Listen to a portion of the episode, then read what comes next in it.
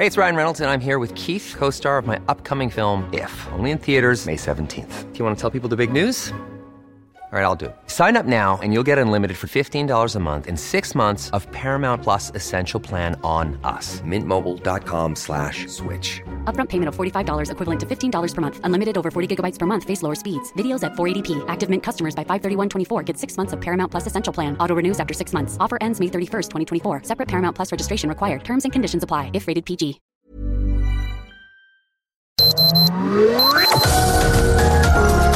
Heraldo Media Group presenta Sergio Sarmiento y Lupita Juárez. Información veraz y oportuna con un toque personal y humano. Por El Heraldo Radio, donde la H suena y ahora también se escucha.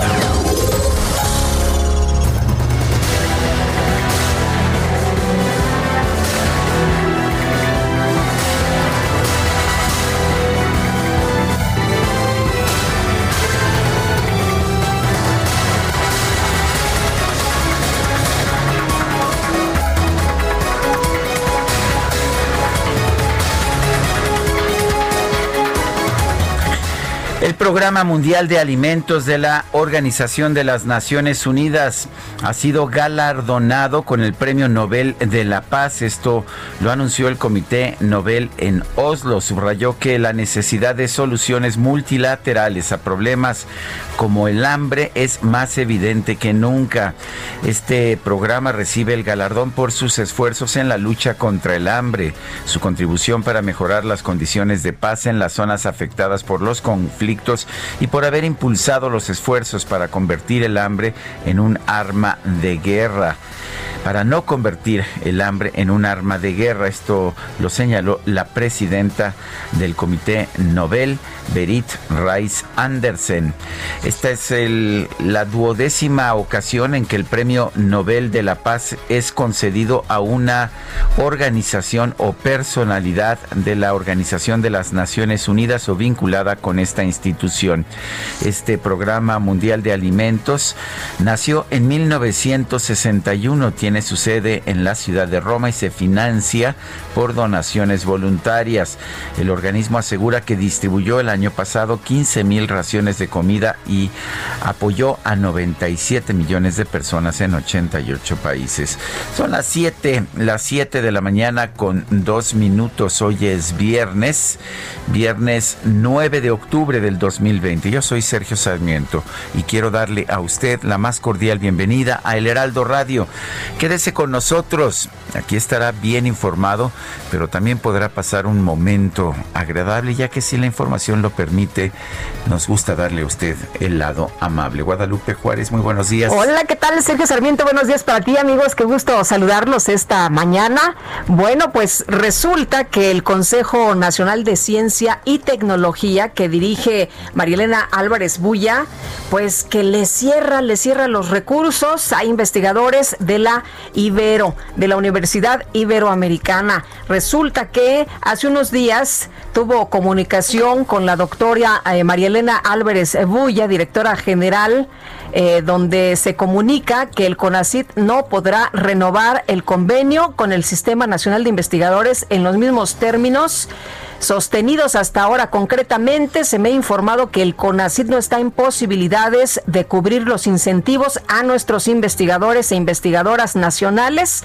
Esto lo informó el rector Saúl Cuautle Quechol a la comunidad científica de esa casa de estudios. El Sistema Nacional de Investigadores agrupa todas las disciplinas científicas en el país, en casi todas las instituciones de educación superior y centros de investigación, y los investigadores que ingresan obtienen un nombramiento y estímulo económico que varía dependiendo del nivel alcanzado. En la Ibero calculan que la medida afectaría a 150, 150 investigadores que se encuentran enfocados en 200 proyectos, 40 de ellos relacionados con temas de la salud. Pero bueno, lo que dice el presidente de la República, lo que dice el presidente es que va a demostrar pues cómo se tiraba el recurso de los fideicomisos y dijo que pues es lamentable que diputados defiendan a ladrones y que lo van a probar.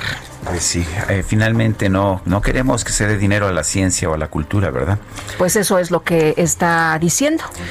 Bueno, en otros temas, el presidente de los Estados Unidos, Donald Trump, eh, señaló ayer que no va a participar en el debate presidencial programado para el próximo 15 de octubre, después de que los organizadores decidieron hacerlo en formato virtual. Él sugirió una nueva fecha a menos de una semana de las elecciones. Dijo, no voy a hacer un debate virtual, es inaceptable para nosotros.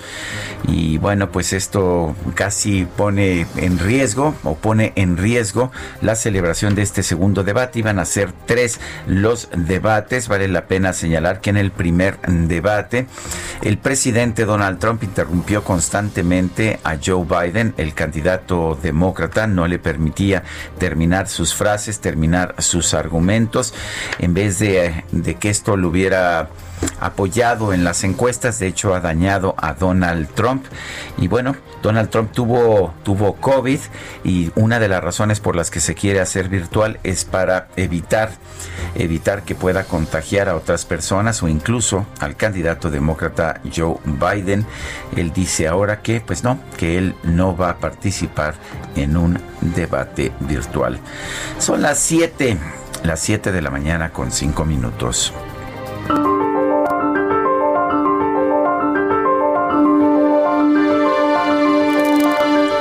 Bueno, y nuestra frase del día, creo que es el comienzo. Mario Molina.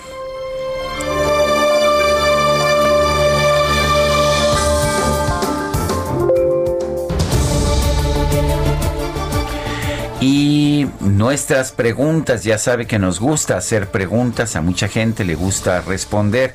Ayer preguntábamos temprano, el doctor Mario Molina participó en un estudio científico que recomendó el uso general de mascarillas. ¿Debería el gobierno hacerle caso? Fíjese usted la respuesta, sí, 96.8%, no. 2.1%, quién sabe 1.1%, respondieron 6.377 personas.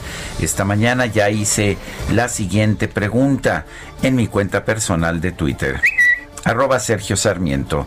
¿Debe el gobierno apoyar con recursos a la ciencia y la cultura?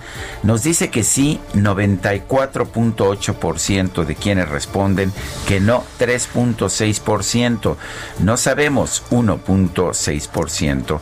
En 29 minutos hemos recibido 1.132 votos. Las destacadas del Heraldo de México. Y ya está con nosotros Itzel González. Es viernes y el cuerpo lo sabe. E Itzel González también viene muy contenta esta mañana. ¿Cómo estás? Buenos días. Lupita, Sergio, amigos, muy buenos días. Confirmo, Lupita, ah. es viernes. Música para mis Viernes 9 de octubre del 2020, por fin. Una semana larga que nos espera porque la quincena es hasta el otro jueves. Uy. Hay que aguantar, hay que estirar. No es viernes de quincena, tal vez es viernes de tráfico, pero no es viernes de quincena. Así es, Kike, ya andamos llorando, arrastrando la cobija porque no vamos a tener dinero para gastar el fin de semana. Oye, lo bueno es que tienes cobija porque ha hecho frío. Ha, hecho, ha hecho frío aquí en la Ciudad de México. Pero pues como no hay a dónde salir, sí. entonces pues no vamos a gastar demasiado dinero y sí vamos a durar hasta la próxima quincena que es el jueves. Y Sergio Lupita, pues hay que trabajar y hay mucha información que se publica esta mañana en el Heraldo de México. Así que, ¿qué les parece si comenzamos con las destacadas. Pronóstico Banjico, economía estable en 10 años. 90% del territorio mexicano tiene casos de COVID-19. País, alto impacto, contagios en 90% de México. De los 2.465 municipios, 2.217 han tenido al menos un caso. Ciudad de México, seguimos en naranja. Amplían cobertura de actividades. Este viernes, la jefa de gobierno Claudia Sheinbaum va a anunciar los rubros que retoman su curso en la nueva normalidad. Estados, conflicto político, rivalizan Bonilla y Edil de Tijuana. Gobernador pide investigar a Arturo González por asesinato. El presidente municipal considera las acusaciones como dolosas Orbe, crece pleito, tiran segundo debate. El presidente Donald Trump dijo que no perderá su tiempo en un encuentro virtual. Biden pide que se cambie el formato del tercer choque. Meta. Playoffs MLB duros de matar. Los Yankees vencen a los Rays para mandar la serie divisional a un encuentro definitivo. Y finalmente, en mercados, afectación al empleo. Dos años de caída continua. Durante la pandemia, el gremio constructor ha perdido 300 mil plazas laborales.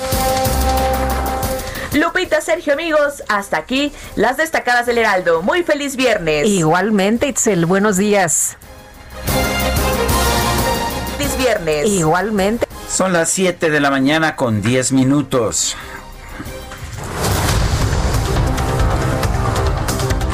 Hoy es viernes 9 de octubre del 2020. Le tenemos un resumen de la información más importante. El reporte diario de la Secretaría de Salud indicó que este jueves México llegó a 804.488 casos de COVID-19 acumulados, así como 83.096 muertes. El director general de epidemiología, José Luis Salomía, señaló que el registro de casos estimados de coronavirus en México ha entrado en una meseta. Hoy ya la eh, línea entre la semana 38 y 39 está sin cambios, es decir, estamos en este momento en una meseta como tal. Ya hemos tenido mesetas en semanas eh, anteriores, pero para fines de la tendencia, esta continúa todavía siendo descendente. El senador de Morena, Alejandro Armenta, confirmó que dio positivo a la prueba de COVID-19, por lo que se va a mantener trabajando desde su casa. Y me decías, Guadalupe, que estaba usando el micrófono. Pues sí, hombre, ya sabes que en estos debates él fue uno de los que hizo uso del micrófono, estuvo ahí hablando donde estaban hablando todos sus compañeros y si se esparcen aerosoles, pues algo por ahí queda. Y bueno, pues vamos a ver, ¿no? Vamos a ver si no hay un contagiadero. El gobernador de Oaxaca, Alejandro Murat, anunció que a partir del próximo lunes su estado va a regresar al color naranja del semáforo de riesgo epidemiológico debido a un repunte de los contagios de COVID en la entidad.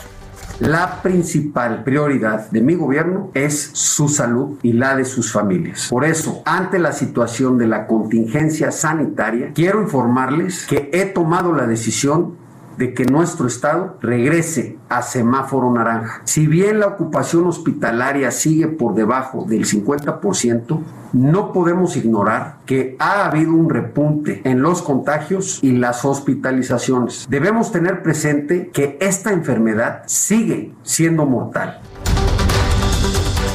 La jefa de gobierno de la Ciudad de México, Claudia Sheinbaum, informó que para la siguiente semana la capital va a seguir en semáforo naranja, pero se, va a anunciar, dijo, la reapertura de nuevas actividades económicas.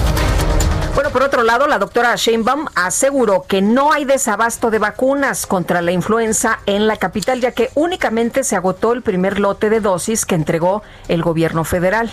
Hay desabasto. La Secretaría de Salud Federal nos dota semana con semana eh, o cada 15 días, creo, de, de, lote de vacunas. Lo que ocurrió es que lo que estaba programado para los primeros 15 días, pues prácticamente se vacunó en la primera semana. Entonces, en realidad son 1.8 millones de vacunas solamente de la Secretaría de Salud de la Ciudad de México para la Ciudad de México y se va a completar eso. El doctor Sean Conley, médico personal del presidente de los Estados Unidos, Donald Trump, aseguró que el mandatario ha respondido bien a su tratamiento médico tras dar positivo al COVID-19, por lo que podrá realizar eventos públicos a partir del próximo sábado. El jefe de la campaña de reelección del presidente de eh, Trump pidió que antes de las elecciones del 3 de noviembre se realicen dos debates presidenciales con el candidato demócrata Joe Biden los días 22 y 29 de octubre. El equipo de campaña de Biden aseguró que si el presidente Donald Trump no asiste al debate virtual del próximo 15 de octubre, el candidato demócrata podría contestar directamente las preguntas de los votantes. La Organización Mundial de la Salud informó que este jueves Europa registró la cifra diaria de contagios de COVID-19 más alta desde que comenzó la pandemia, con un total de 96.996 casos nuevos.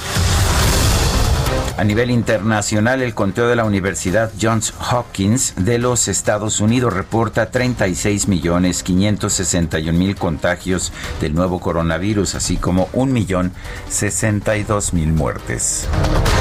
Y en otras cosas, Morena en el Senado retiró la iniciativa que proponía que la Comisión Federal para la Protección contra Riesgos Sanitarios COFEPRIS fuera un órgano autónomo. Esto después de que el presidente dijo cuidado porque los órganos autónomos son neoliberales. Inmediatamente eh, esta bancada de Morena, por supuesto, en el legislativo que es autónomo del Ejecutivo, se echó para atrás.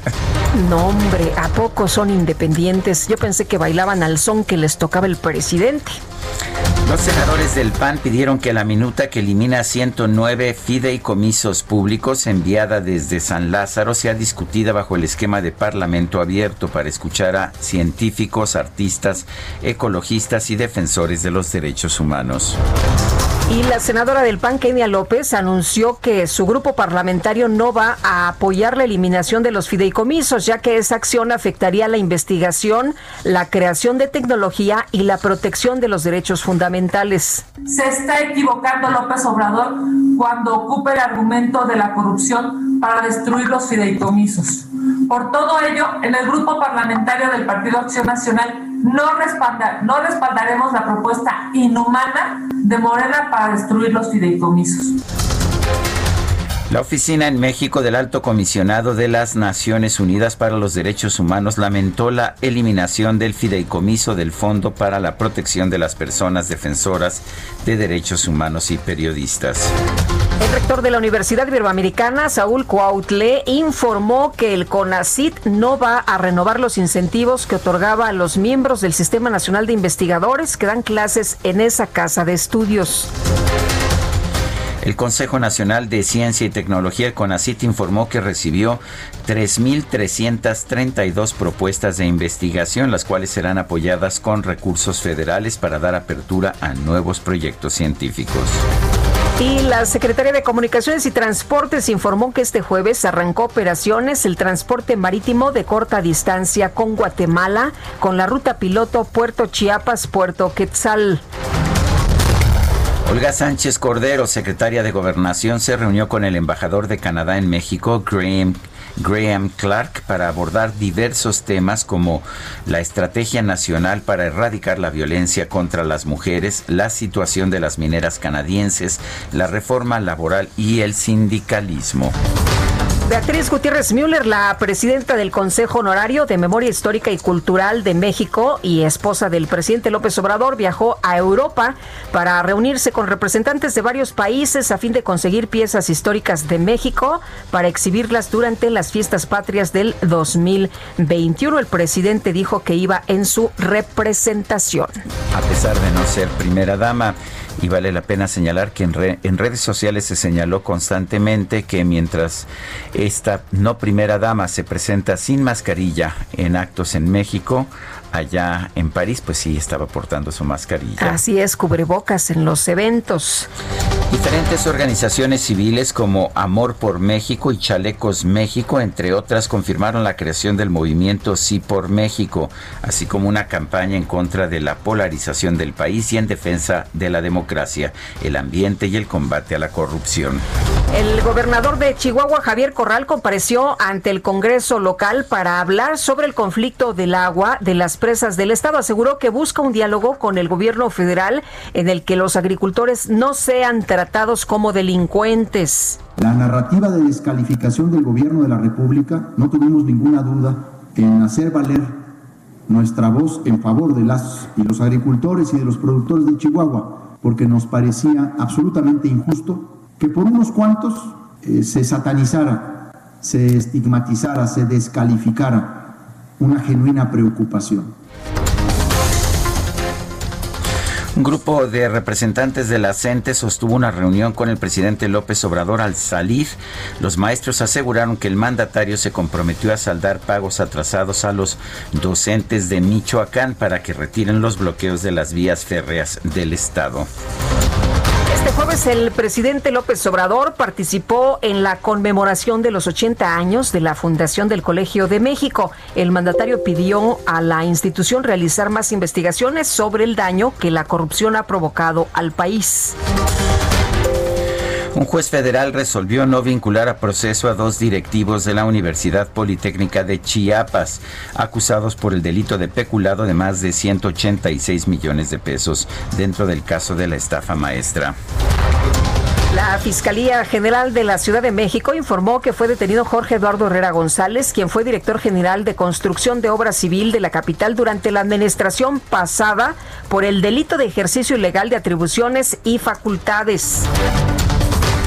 El gobernador de Quintana Roo, Carlos Joaquín, y la presidenta municipal de Benito Juárez, Mara Lezama, realizaron un recorrido para ofrecer apoyo a la población afectada por el huracán Delta en la ciudad de Cancún. Y el Centro Nacional de Huracanes de los Estados Unidos informó que Delta se fortaleció a categoría 3 durante su avance por el Golfo de México y se espera que este viernes toque tierra en las costas de Luisiana. Autoridades de los Estados Unidos detuvieron a un grupo de 13 sujetos, incluyendo a miembros de una milicia, por conspirar para secuestrar a la gobernadora de Michigan, Gretchen Whitmer. El Comité Nobel anunció que el Programa Mundial de Alimentos de la ONU fue galardonado con el Premio Nobel de la Paz 2020 por actuar como motor de los esfuerzos para prevenir el uso del hambre como arma de guerra y conflicto. Es que estaba nominado por ahí, habían nominado a Donald Trump, ¿no? Así es. Y en información deportiva, este viernes se juegan las semifinales del torneo de tenis Roland Garros. Novak Djokovic y Rafael Nadal, números uno y dos del mundo, buscarán ganar sus partidos para enfrentarse en la gran final. Y ayer por la noche, los Ositos de Chicago ganaron su encuentro de jueves por la noche en contra de los Bucaneros de Tampa Bay, que están encabezados ahora por el quarterback Tom Brady. 2019 estuvo cerrada la marcación. Son las 7 con 21 minutos. No te puedo comprender, corazón loco. No te puedo comprender, ni ellas tampoco. Yo no me puedo explicar cómo la puedes amar tan tranquilamente. Y yo no puedo comprender cómo se puede encarar dos mujeres a la vez. Uy, no estás loco. Pues sí, pues sí, no estoy loco, pero el corazón sí está sí está loco. Vamos a estar escuchando eh, en esta ocasión a Bebo Valdés, que es su cumpleaños. Bebo Valdés está, bueno, estaría cumpliendo años. Él ya falleció, como quizás ustedes recuerden, murió el 22 de marzo del 2013. Nació el 9 de octubre de 1918. Aquí, Bebo Valdés toca con Diego El Cigala esta clásica que se llama Corazón Loco. Loco. Ah, qué bonito se oye el piano. Se oye muy bien, es el piano de Bebo Valdés y ya sabe usted hubo una vocación, una votación democrática, pero llegó el dedo divino flamígero de las alturas de Guadalupe Juárez y dijo nada, como de que 80 años de John Lennon, ¿a quién le interesa? No, lo que queremos, lo que queremos es a Bebo Valdés en este viernes, aunque debo decir que pues en diciembre se cumple el aniversario del fallecimiento de John Lennon, de manera que yo tendré una segunda oportunidad. Me parece muy bien. Oye, uno de nuestros radioescuchas, el doctor Ignacio Monteón, que también es rockero, que le gusta la guitarra, que le gustan los Beatles, pues yo creo que le vamos a poner eh, algo de Lennon un poquito más adelante, pero por lo pronto, pues espero que esté disfrutando, igual que nuestros amigos del auditorio, a Bebo Valdés. Aquí va mi explicación. A mí me llaman sin razón corazón loco. Una es el amor sagrado, compañera de mi vida y esposa y madre a la vez. Son las 7 con 24. ¿Por qué no nos manda mensajes de voz o de texto por WhatsApp al 55 20 10 96 47? muere a la vez y no está loco.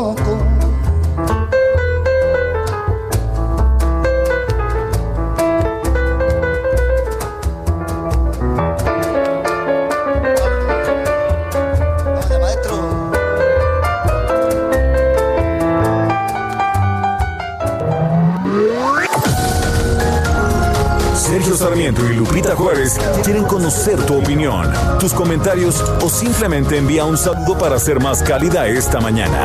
Envía tus mensajes al WhatsApp 5520 109647. Heraldo Radio. Continuamos con Sergio Sarmiento y Lupita Juárez por El Heraldo Radio.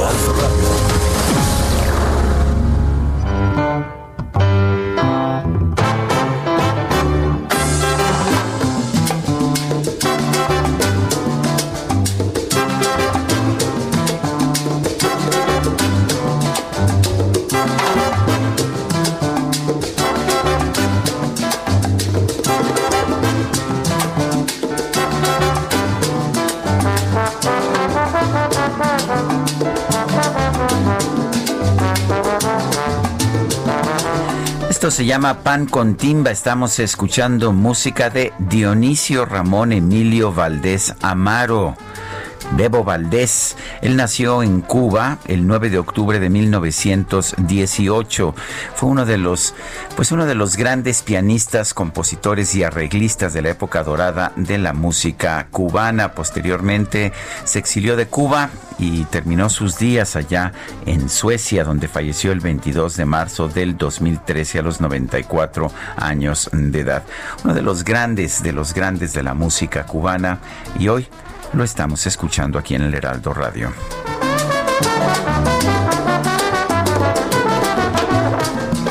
¿Bailamos? Por supuesto, y además esto se puede bailar con sana distancia, o sea que...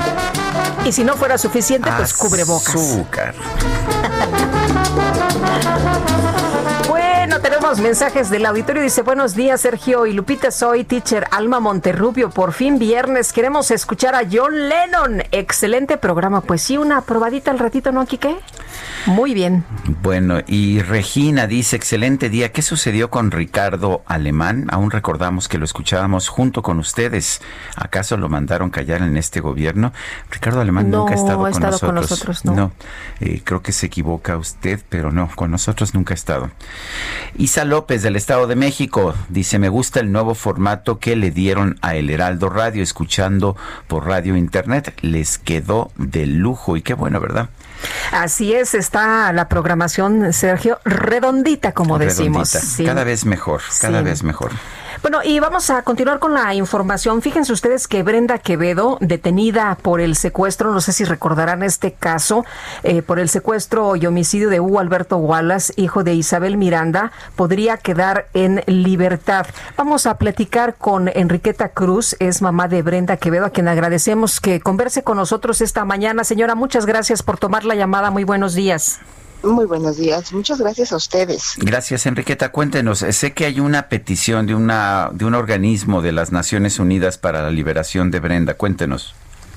Así es, pues estamos muy contentos en cuanto a esta, este documento tan importante eh, que pues gracias a, a la Secretaría Técnica del Combate contra la Tortura y Tratos Crueles e Inhumanos de la Dirección de Defensoría, del Instituto de Defensoría Pública, pues se ha logrado, hay, hay un cambio en este gobierno con, con eh, lo que ha hecho Defensoría Pública, de verdad que estamos muy agradecidos. Es el resultado de, de todo este trabajo. Y bueno, pues también estoy contenta porque tuvimos la oportunidad desde el, año cuando se eh, promovió eh, la, aclarar todo y la defensa para todas las víctimas de, fabricación de culpables, pues estuvo también ahí el caso de este caso tan polémico y bueno, pues se ha, se ha trabajado mucho eh, en el análisis del mismo.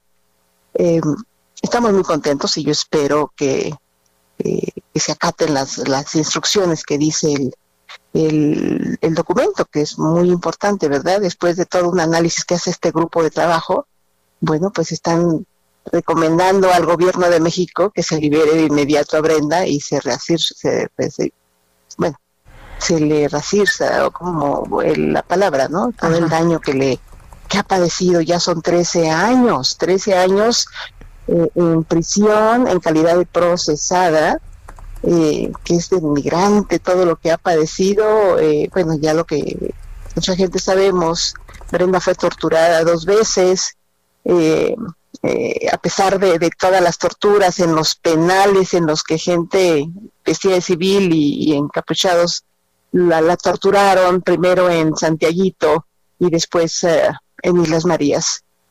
Enriqueta, eh, eh, cuéntanos eh, un poco de, este proceso. Sé que tenemos poco tiempo, pero ¿qué, pasó con Brenda? ¿Por qué la señalaron? ¿Por qué la, detuvieron? ¿Por qué la persiguieron allá en los Estados Unidos? ¿Qué papel tuvo Brenda en, este, en, esta denuncia por el secuestro y homicidio de Gualberto Wallace? No, simplemente por ser novia de Jacobo Talverodín, porque ahí culpan a seis supuestamente es una banda de que secuestró al señor Hugo Alberto Wallace, ¿no? Esto fue en el 2005 y se le vincula simplemente fue una fabricación, una fabricación que fue objeto y los demás, una fabricación que, hicieron de, lo mismo. Fue una cacería de brujas. Brenda se iba a presentar, pero las mismas personas que, que me conocían, porque me recomendaron que por favor que le escondiera hasta abajo de las piedras, puesto que este era un caso muy oscuro, muy político, con mucho poder. Entonces, alguien le ayudó a cruzar de plano el, a Estados Unidos. Fue terrible, pudo haber muerto hasta en el desierto mi hija, pero bueno, por salvar su vida. Eh, allá después de, un año, pues sí la capturan. Eh, fue muy triste porque, pues, eh, aunque se la querían traer desde el principio como mm, deportada, eh, gracias a Dios que ella se, se defiende y sabe el inglés, pues se daba cuenta de todo. Entonces logramos que, que se llevara un proceso. Siempre dijimos eh, que si Brenda llegaba a México la iban a torturar y a, y a violar y todo. Entonces fue increíble porque fue lo mismo que pasó. Eh, ¿Por qué? Porque Juana Hilda, que es la eh, del asunto toral de todo esto, porque Juana Hilda la hacen firmar esa declaración de esa historia donde supuestamente todos eh, eh, se involucraron para secuestrar a Hugo Alberto y después se les murió y bueno, es como supuestamente van por la sierra eléctrica, ¿no? Y lo hacen cachitos en el departamento, cosa que a, los dos días hacen un cateo y no encuentran absolutamente nada, nada, nada, nada. Una foto se publicó, ¿no? Una foto donde al parecer él está eh, no, no vendado. sí, de los ojos, ¿no? Sí, sí, sí, exactamente. Supuestamente ya se les había muerto, ¿no? Simplemente vean el rictus, digo, está muy... Eh, ¿Se ha analizado esa fotografía? Pues claro que no. Em, aquí lo importante es que se encontró, después de siete meses, una gotita de sangre, de la cual supuestamente era del ADN, eh, de, él que coincidía con la mamá y el papá, de que es Enrique del Facorro Wallace. ¿Cómo es posible? Ella, la señora aseguraba que era el 99%. ¿Cómo es posible que después de hace de, años eh, tuvimos la oportunidad, gracias a Dios, eh, se presenta el padre biológico, el real padre de Alberto Wallace. Entonces, eh, eh, él vino de hecho a declarar, se, difundió ahí por parte de la, de la Secretaría de Gobernación porque lo, lo promovió eh, eh, Néstor Salgado, la senadora. No sé si recuerdan toda esa escena. Entonces, ¿cómo es posible que hayan fabricado, que la señora también se haya prestado, porque es la señora, y eh, a, fabricar un ADN de su hijo, y luego decir que no, que, que, que, es culpable Brenda, o sea, se atrevieron a, si se atrevieron a fabricar eso, todo, todo lo demás, todo lo demás es una cadena de, custodia que no llevaron a cabo desde el departamento de Perullino eh, para, para, para fabricar tanto, para meter pruebas. ¿Cómo es posible que digan que ahí se pasó eso? Lo que dicen, sí, eh, no encontraron ninguna huella. Supuestamente lo cortaron en cachitos en un baño de uno por, por dos. Eh, de verdad que es, si alguien puede analizar todo ese expediente, que espero yo se ha analizado perfectamente, encontrarán que no hay nada, no hay nada, todo es una fabricación. ¿Para qué fines? No sabemos, no, no, no sabemos, pero no hay ninguna prueba que, que asegure que Alberto Wallace murió ahí. Eh, eh, al contrario, se tienen pruebas de vida, eh, pero bueno, eso con pruebas ya, ya se demostrará posteriormente. Bueno, pues yo quiero agradecerle, doña Enriqueta Cruz, mamá de Brenda Quevedo, el haber conversado con nosotros y le estaremos dando seguimiento a este caso. Le agradezco muchísimo. El honor es para mí. Gracias, gracias. Muy buenos días. Y ha sido el grupo de trabajo de sobre detención arbitraria de la ONU el que ha pedido al gobierno mexicano que libere a Brenda Quevedo Cruz, a quien a, quien pues se ha acusado en el caso Wallace y que tiene 15 eh, años ah, detenida sin sentencia todavía. El grupo de trabajo, dice un documento, solicita al gobierno de México que tome las medidas necesarias para remediar sin demora la situación de la señora Quevedo Cruz y ponerla en conformidad con las normas internacionales pertinentes, incluidas las establecidas en la Declaración Universal de Derechos Humanos y el Pacto Internacional de Derechos Civiles y Políticos. El grupo de trabajo considera que teniendo en cuenta todas las circunstancias del caso, el remedio adecuado sería la liberación inmediata de la señora Quevedo Cruz y otorgarle el derecho, de, el derecho exigible a una indemnización y otras reparaciones de conformidad con el derecho internacional. En distintas ocasiones, la señora Isabel Miranda de Wallace ha señalado que Brenda Quevedo sí es responsable, que sí participó en el secuestro y homicidio de su hijo Hugo Alberto Wallace y bueno, pues tengo entendido que vamos a estar hablando con la señora Wallace también en algún momento. Eh, ya pues ah, si hacemos esta llamada, por supuesto, eh, tendrá usted la información. Nos gusta presentar la información de todos los lados, de todos los lados. Por otra parte, eh, de última hora, el gobierno, el gobierno de España decreta oficialmente el estado de alarma en Madrid. Eh, bueno, pues esto es lo que está ocurriendo allá en España. Este estado de alarma permite establecer restricciones al movimiento en en Madrid, nada más en Madrid, no en toda España, debido al coronavirus. Han estado han estado de hecho, eh, ha, habido un pleito entre el gobierno de Madrid y el gobierno nacional en este sentido. Finalmente, el gobierno de España decreta este estado de emergencia porque los tribunales habían determinado que no se podía restringir la movilidad de los madrileños si no había un estado de emergencia. En este momento, el gobierno nacional responde con este estado de emergencia. Vale la pena señalar que el, el país, España, es gobernado por un gobierno socialista en alianza con la extrema izquierda de Podemos y por otra parte el gobierno de Madrid está controlado por el partido de centro derecha, eh, el Partido Popular y esto significa que hay pues diferencias políticas entre los dos. Bueno, y diferentes acciones en eh, países europeos. Se acordarán ustedes también en alerta por allá en eh, Francia, en París. Están tomando acciones en Alemania y en otros en otros eh, países europeos. Eh, José Luis Salomí, el director general de epidemiología aquí en México, señaló que el registro de casos estimados de coronavirus ha entrado en una meseta. A diferencia de otras naciones, bueno, en México esto es lo que ha ocurrido en las últimas horas. Estamos en una meseta. Y Alan Rodríguez, desde Avenida Hidalgo, ¿qué pasa? Cuéntanos.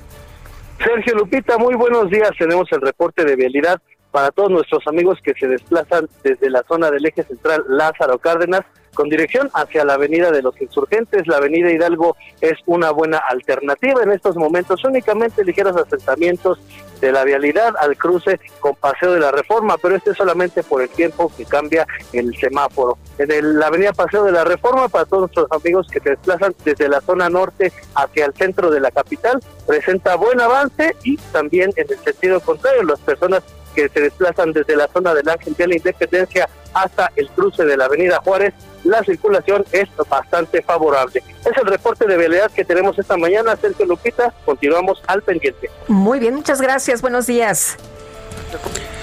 Y vamos ahora con Javier Ruiz, él está en Insurgentes y Viaducto. Javier, adelante. Hola Sergio Lupita, ¿qué tal? Excelente mañana. Y justamente hace unos momentos recorrimos parte del viaducto Miguel Alemán, bastante complicado, ya podemos todo este perímetro, al menos para quien se desplaza de la zona del eje central Lázaro Cárdenas, y esto en dirección hacia Insurgentes o bien para continuar hacia la avenida Revolución. No está de más utilizar como alternativa el eje 3 sur, la avenida Baja California, el avance es mucho más aceptable, únicamente algunos rezagos que son provocados por la operación de semáforos. El sentido opuesto del viaducto, sí lo podemos observar que en general el avance todavía es constante, se superan los 50-60 kilómetros por hora, solo hay que moderar la velocidad para evitar algún accidente o también alguna infracción. Y la avenida de los insurgentes de momento presenta circulación constante, al menos del viaducto y en dirección hacia los ejes 5 y 6 sur. Únicamente encontraremos rezagos que son provocados por la operación de los distintos semáforos, pero en general el avance es bastante aceptable en ambos sentidos. De momento, Sergio Lupita, el reporte que tenemos. Muy bien, muchas gracias, Javier. Estamos atentos, hasta luego. hasta luego, Javier Ruiz, Israel Lorenzana, desde Congreso de la Unión. Cuéntanos qué sucede. Sergio Lupita, muchísimas gracias. Un gusto saludarles esta mañana. Pues ya tenemos asentamientos a través de Congreso de la Unión para nuestros amigos que se desplazan de la zona de viaducto. Van a encontrar asentamientos en los cruces marcados con semáforo, pero principalmente aquí al cruce con Avenida Fray Servando. Hay que recordar que la actividad comercial comienza a partir de las 7 de la mañana en toda esta zona. Hablamos precisamente del mercado de la Merced, el mercado de Sonora, lo cual se generan asentamientos ya por el constante cruce de peatones y además por los vehículos que se desplazan procedentes de Avenida Circunvalación, de Avenida San Pablo y con dirección hacia la zona de Zaragoza. Hay que anticipar su paso, no hay que abandonar esta arteria, únicamente armarse de paciencia. Sergio Lupita, la información que les tengo. Gracias, Israel. Hasta luego. Buenos días. Son las 7, las 7 de la mañana con 46 minutos. Marcelo Ebrar, el secretario de Relaciones Exteriores de México, ha mandado un tuit en el que felicita al Programa Mundial de Alimentos de la Organización de las Naciones Unidas por el Premio Nobel de la Paz 2020. Dice Marcelo Ebrar que este es el reconocimiento más merecido posible por la inmensa labor que han hecho por la humanidad y sus esperanzas. Y por otra parte, lamenta a la ONU Derechos Humanos extinción de estos fideicomisos que se dio a conocer el día de ayer por parte de la Cámara de Diputados. La oficina en México del Alto Comisionado de Naciones Unidas para los Derechos Humanos, la Comisión Nacional de los Derechos Humanos y las comisiones locales lamentaron el que se haya borrado pues este apoyo. En particular se refirieron al fideicomiso del Fondo para la Protección de las Personas Defensoras de Derechos Humanos y Periodistas destinado a instrumentar medidas de protección a defensores de derechos humanos y periodistas y al Fondo de Ayuda, Asistencia y Reparación Integral a Víctimas previsto en la Ley General de Víctimas. Las organizaciones llaman a garantizar los derechos de periodistas y personas defensoras de derechos humanos hasta el máximo uso de recursos disponibles para que cualquier reforma a este marco legal garantice que se mantengan o se fortalezcan estas características. Sobre el Fondo para Víctimas consideraron que cualquier reforma al mismo debe debería realizarse con la efectiva participación de las víctimas, evitando cualquier riesgo de desprotección a las mismas y partiendo del diagnóstico sobre los problemas que existan actualmente en relación con la garantía de los derechos de las víctimas y la forma para abordarlos. Los organismos recordaron que México es de los países más inseguros para ejercer el periodismo o defender los derechos de las personas. Por otra parte, al conmemorar los 80 años de la fundación del Colegio de México, el presidente Andrés Manuel López Obrador pidió a la institución que realice más investigaciones sobre el daño que la corrupción ha provocado en nuestro país. Esto lo señaló en una reunión frente a directivos, investigadores, profesores y egresados. Consideró que es necesario documentar el impacto que han dejado este tipo de vicios y prácticas ilegales. El presidente de la República dijo en la cuarta transformación del colegio que no tiene nada que ver con la otra cuarta transformación. Yo diría que sería conveniente en esta nueva etapa del Colegio de México y es una recomendación respetuosa darle más atención a los estudios sobre la corrupción en México. Recordó que Daniel Cosío Villegas, el historiador, fundador del colegio, sostenía que la revolución quedó tronchada justamente por la enfermedad de la corrupción. El presidente consideró que ha llegado el momento de moralizar y purificar a México. Hizo un reconocimiento a la labor histórica del Colegio de México, que fue fundado, recordó por el general Lázaro Cárdenas. Destacó que algunos de los integrantes de su gabinete son egresados de esa institución, como es el caso de Marcelo Ebrard, el canciller, así como los secretarios de Hacienda, Arturo Herrera, y de Economía, Graciela, eh, Graciela Márquez, quienes estuvieron presentes en la ceremonia. Recordó también también que el vicegobernador del Banco de México y ex subsecretario de Hacienda, Gerardo Esquivel, realizó sus estudios en el Colegio de México, donde el secretario de Educación, Esteban Moctezuma, impartió cátedra. Frente a López Obrador, Silvia Yurguli, presidenta del Colmex, aseguró que para seguir cumpliendo con sus objetivos, la institución debe contar con suficientes recursos. Son las 7 de la mañana con 50 minutos. El pronóstico. Y tenemos el pronóstico esta mañana con Javier Rodríguez, meteorólogo del Servicio Meteorológico Nacional de la Conagua. ¿Qué nos espera en las próximas horas? Javier, feliz viernes. Hola, Lupita, hola, Sergio. Muy buenos días a ustedes y a todo su auditorio. Sí, para este día mantenemos todavía un potencial de lluvias importante para la región sur y sureste del territorio nacional. Esto es debido al paso de la onda tropical número 39. Esta va, va a pasar justamente por estas regiones antes mencionadas y va a interactuar con la entrada de humedad procedente del Océano Pacífico, por lo cual se tiene un potencial de lluvias fuertes a muy fuertes en estas regiones. También se espera que se establezca un canal de baja presión en la península de Yucatán. ¿Te podrás, ¿te podrás pegar un poquito el, teléfono? Porque te estamos escuchando medio raro. Claro, sí, sí. A ver ahí. me escuchan un poquito mejor. Mucho mejor. Perfecto, bueno. Pues les comento rápidamente este, que hoy se pronostica que la onda tropical número 39 pase por el sur del país y en interacción con de humedad del Pacífico va a favorecer lluvias fuertes a muy fuertes en el sur y sureste del territorio nacional. Asimismo, por un canal de baja presión, en la península de Yucatán se esperan lluvias fuertes a muy fuertes en Tabasco y Campeche. También es bueno mencionar que durante este día los efectos de Delta van a dejar de afectar el territorio nacional. Y finalmente también va a prevalecer un ambiente frío durante la mañana por debajo de los 5 grados centígrados en zonas del norte, centro y oriente de la República. Estas condiciones prevalecerán durante el fin de semana, por lo cual no se tienen previsto más que lluvias aisladas en la región sur de la Ciudad de México. Muy bien, pues tomamos nota. Gracias, Javier. Al contrario, que tengan un excelente día. Son las 7 con 52 minutos. Vamos a enlazarnos a la conferencia de prensa de esta mañana del presidente Andrés Manuel López Obrador. Y lo del debido proceso. Remesas, presidente. A ver, remesas.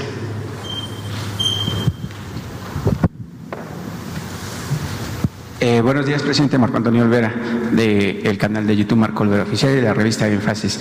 Eh, buenos días a la gente que lo ve y lo escucha. Le voy a hacer tres cuestionamientos, presidente. El primero con el tema de eh, las remesas. México recibió 22.821.5 millones de dólares en remesas entre enero y julio del 2020 lo que representó un aumento del 10.01% con respecto al mismo periodo del 2019, pese a las afectaciones por la pandemia del COVID-19, según reportó el Banco de México este pasado martes de esta semana. Y pese a que el diario New York Times, el pasado 20 de abril de este año también, diagnosticó el rotativo que las remesas de nuestros mexicanos bajarían en un 20%, lo cual es una mentira, falló el rotativo en ese diagnóstico. Eh, ¿Por qué destaco esto de las remesas, presidente? Es una paridad o una, comparación. Porque eh, usted, su gobierno, el pasado lunes, eh, firmó un acuerdo con los banqueros e integrantes del Consejo Coordinador. Bueno, pues estamos escuchando una de las preguntas. En unos momentos más le tendremos más información acerca de lo que se está manejando en esta, en esta mañanera. Eh, y bueno, pues ah, por lo pronto, eh, por lo pronto, ya sabe usted, las preguntas a veces son muy largas muy largas y bueno, pues regresaremos mejor con un resumen. Son las 7 de la mañana con 54 minutos, 7 con 54. Guadalupe Juárez y Sergio Sarmiento estamos en el Heraldo Radio. Le recuerdo el teléfono al que nos puede, el número al que nos puede mandar mensajes de WhatsApp es el 55 20 10 96 47. Repito, 55 20 10 96 47. En Twitter Estamos en arroba Sergio y Lupita. Y también tenemos nuestras cuentas personales, arroba Lupita Juárez H y arroba Sergio Sarmiento. Regresamos en un momento más.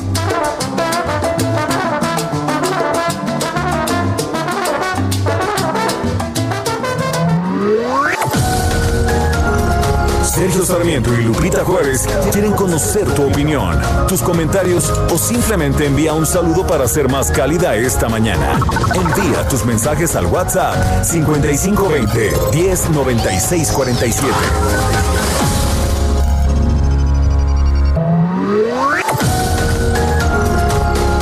Continuamos con Sergio Sarmiento y Lupita Juárez por El Heraldo Radio.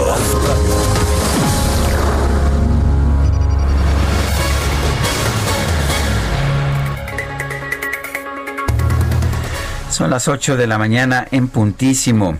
Eh, mencionábamos con anterioridad que el grupo de trabajo sobre la detención arbitraria de la ONU pidió al gobierno mexicano la liberación inmediata de Brenda Quevedo Cruz, involucrada en el caso de Hugo Alberto Wallace. Considera que su detención fue arbitraria. Tenemos en la línea telefónica pues a la madre del propio Hugo Alberto Wallace, Isabel Miranda de Wallace, presidenta de la organización Alto al Secuestro. Isabel Miranda de Wallace buenos días. Gracias por tomar nuestra llamada. Sergio Lupita y al auditorio, buenos días. Buenos días. ¿Qué le parece esta, esta pues, recomendación de este grupo de trabajo? Entre otras cosas, lo que nos dice es que, pues, que no hay pruebas, que Brenda lleva 15 años detenidos y que fue torturada. ¿Qué nos puede decir? Mire, déjeme decirle varias cosas, don Sergio, para que el público pueda enterarse. En primer lugar, eh, acuso al gobierno de federal de omisión o negligencia o dolo al no haber respondido el informe en tiempo que debió de haber entregado a este grupo de trabajo. O sea, simple y sencillamente le abrieron la puerta a Brenda Quevedo Cruz para que le dieran una opinión favorable. Este, eso es muy importante porque pues como no la podían sacar por otra vía, lo que están haciendo es esta cochinada, esta trampa para tratar de sacarla. Por lo tanto, yo aprovecho para exigirle al licenciado Marcelo Ebrard que remedie esta negligencia que le corresponde a él porque él es el titular del área de, de, la Secretaría para haber entregado este informe. Entonces, al no tener este informe, lógicamente se convierte en una opinión parcial, quiere decir no tuvo nunca elementos para saber si lo que Brenda se dolía o decía era verdad o era mentira, porque simple y sencillamente el gobierno no respondió. Esa es una. La segunda, es solamente una opinión, no, no es una recomendación y las opiniones no son vinculantes, es decir, nuestra propia constitución establece que no puede ir nada por arriba de nuestra constitución. En nuestro caso, en nuestra constitución marca que no son vinculatorias. Brenda tiene que ser terminar de ser juzgada y después de que termine de ser juzgada irse a todos los recursos que sean pertinentes. No es como en automático que porque un grupito de personas que además son amigos del titular de la Defensoría de, Oficio. Aquí me, suena, don Sergio, perdóneme que lo diga, pero hasta un poco político el tema entre la Secretaría de la Función Pública, porque su hermano, el señor Netzaí Sandoval, contra el propio secretario de Relaciones Exteriores, que le mete el pie como para hacerlo quedar mal, como un torpe. No sé qué hicieron, porque si ustedes observan lo que saca este el abogado de Brenda no va dirigido al Estado mexicano, va dirigido al defensor de Brenda. Y en esta misiva que le envían dice que se debe ser tratada con discreción y él lo que hace es que la publica. Probablemente ni siquiera el secretario de Relaciones Exteriores tenía todavía conocimiento de esta supuesta resolución.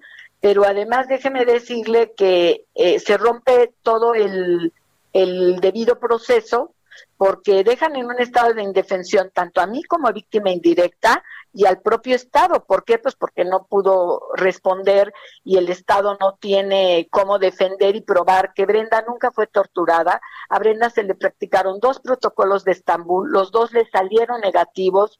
Este, hay una, un acervo de pruebas infinita, encontraron las fotos de mi hijo en su computadora, lo imputa directamente César Freire Morales, lo imputa su expareja Jacobo Tagle Dovina Brenda de que efectivamente ella participó en el secuestro y le tomó las fotografías a mi hijo ya muerto. Entonces, bueno, el presidente es muy cambiante, dice que no hay nada por encima de la ley. Pues que empiece por respetar nuestra constitución el presidente. Y en nuestra constitución la señora Brenda Quevedo Cruz tiene que terminar un proceso. Y ese proceso no ha terminado, don Sergio. Eh, eh, Isabel, eh, platicamos hace unos momentos con Enriqueta Cruz, la mamá de Brenda, y dice que en ningún momento Brenda conoció a Hugo Alberto, que simplemente a ella la asociaron con este hecho por ser novia de Jacobo Tagle.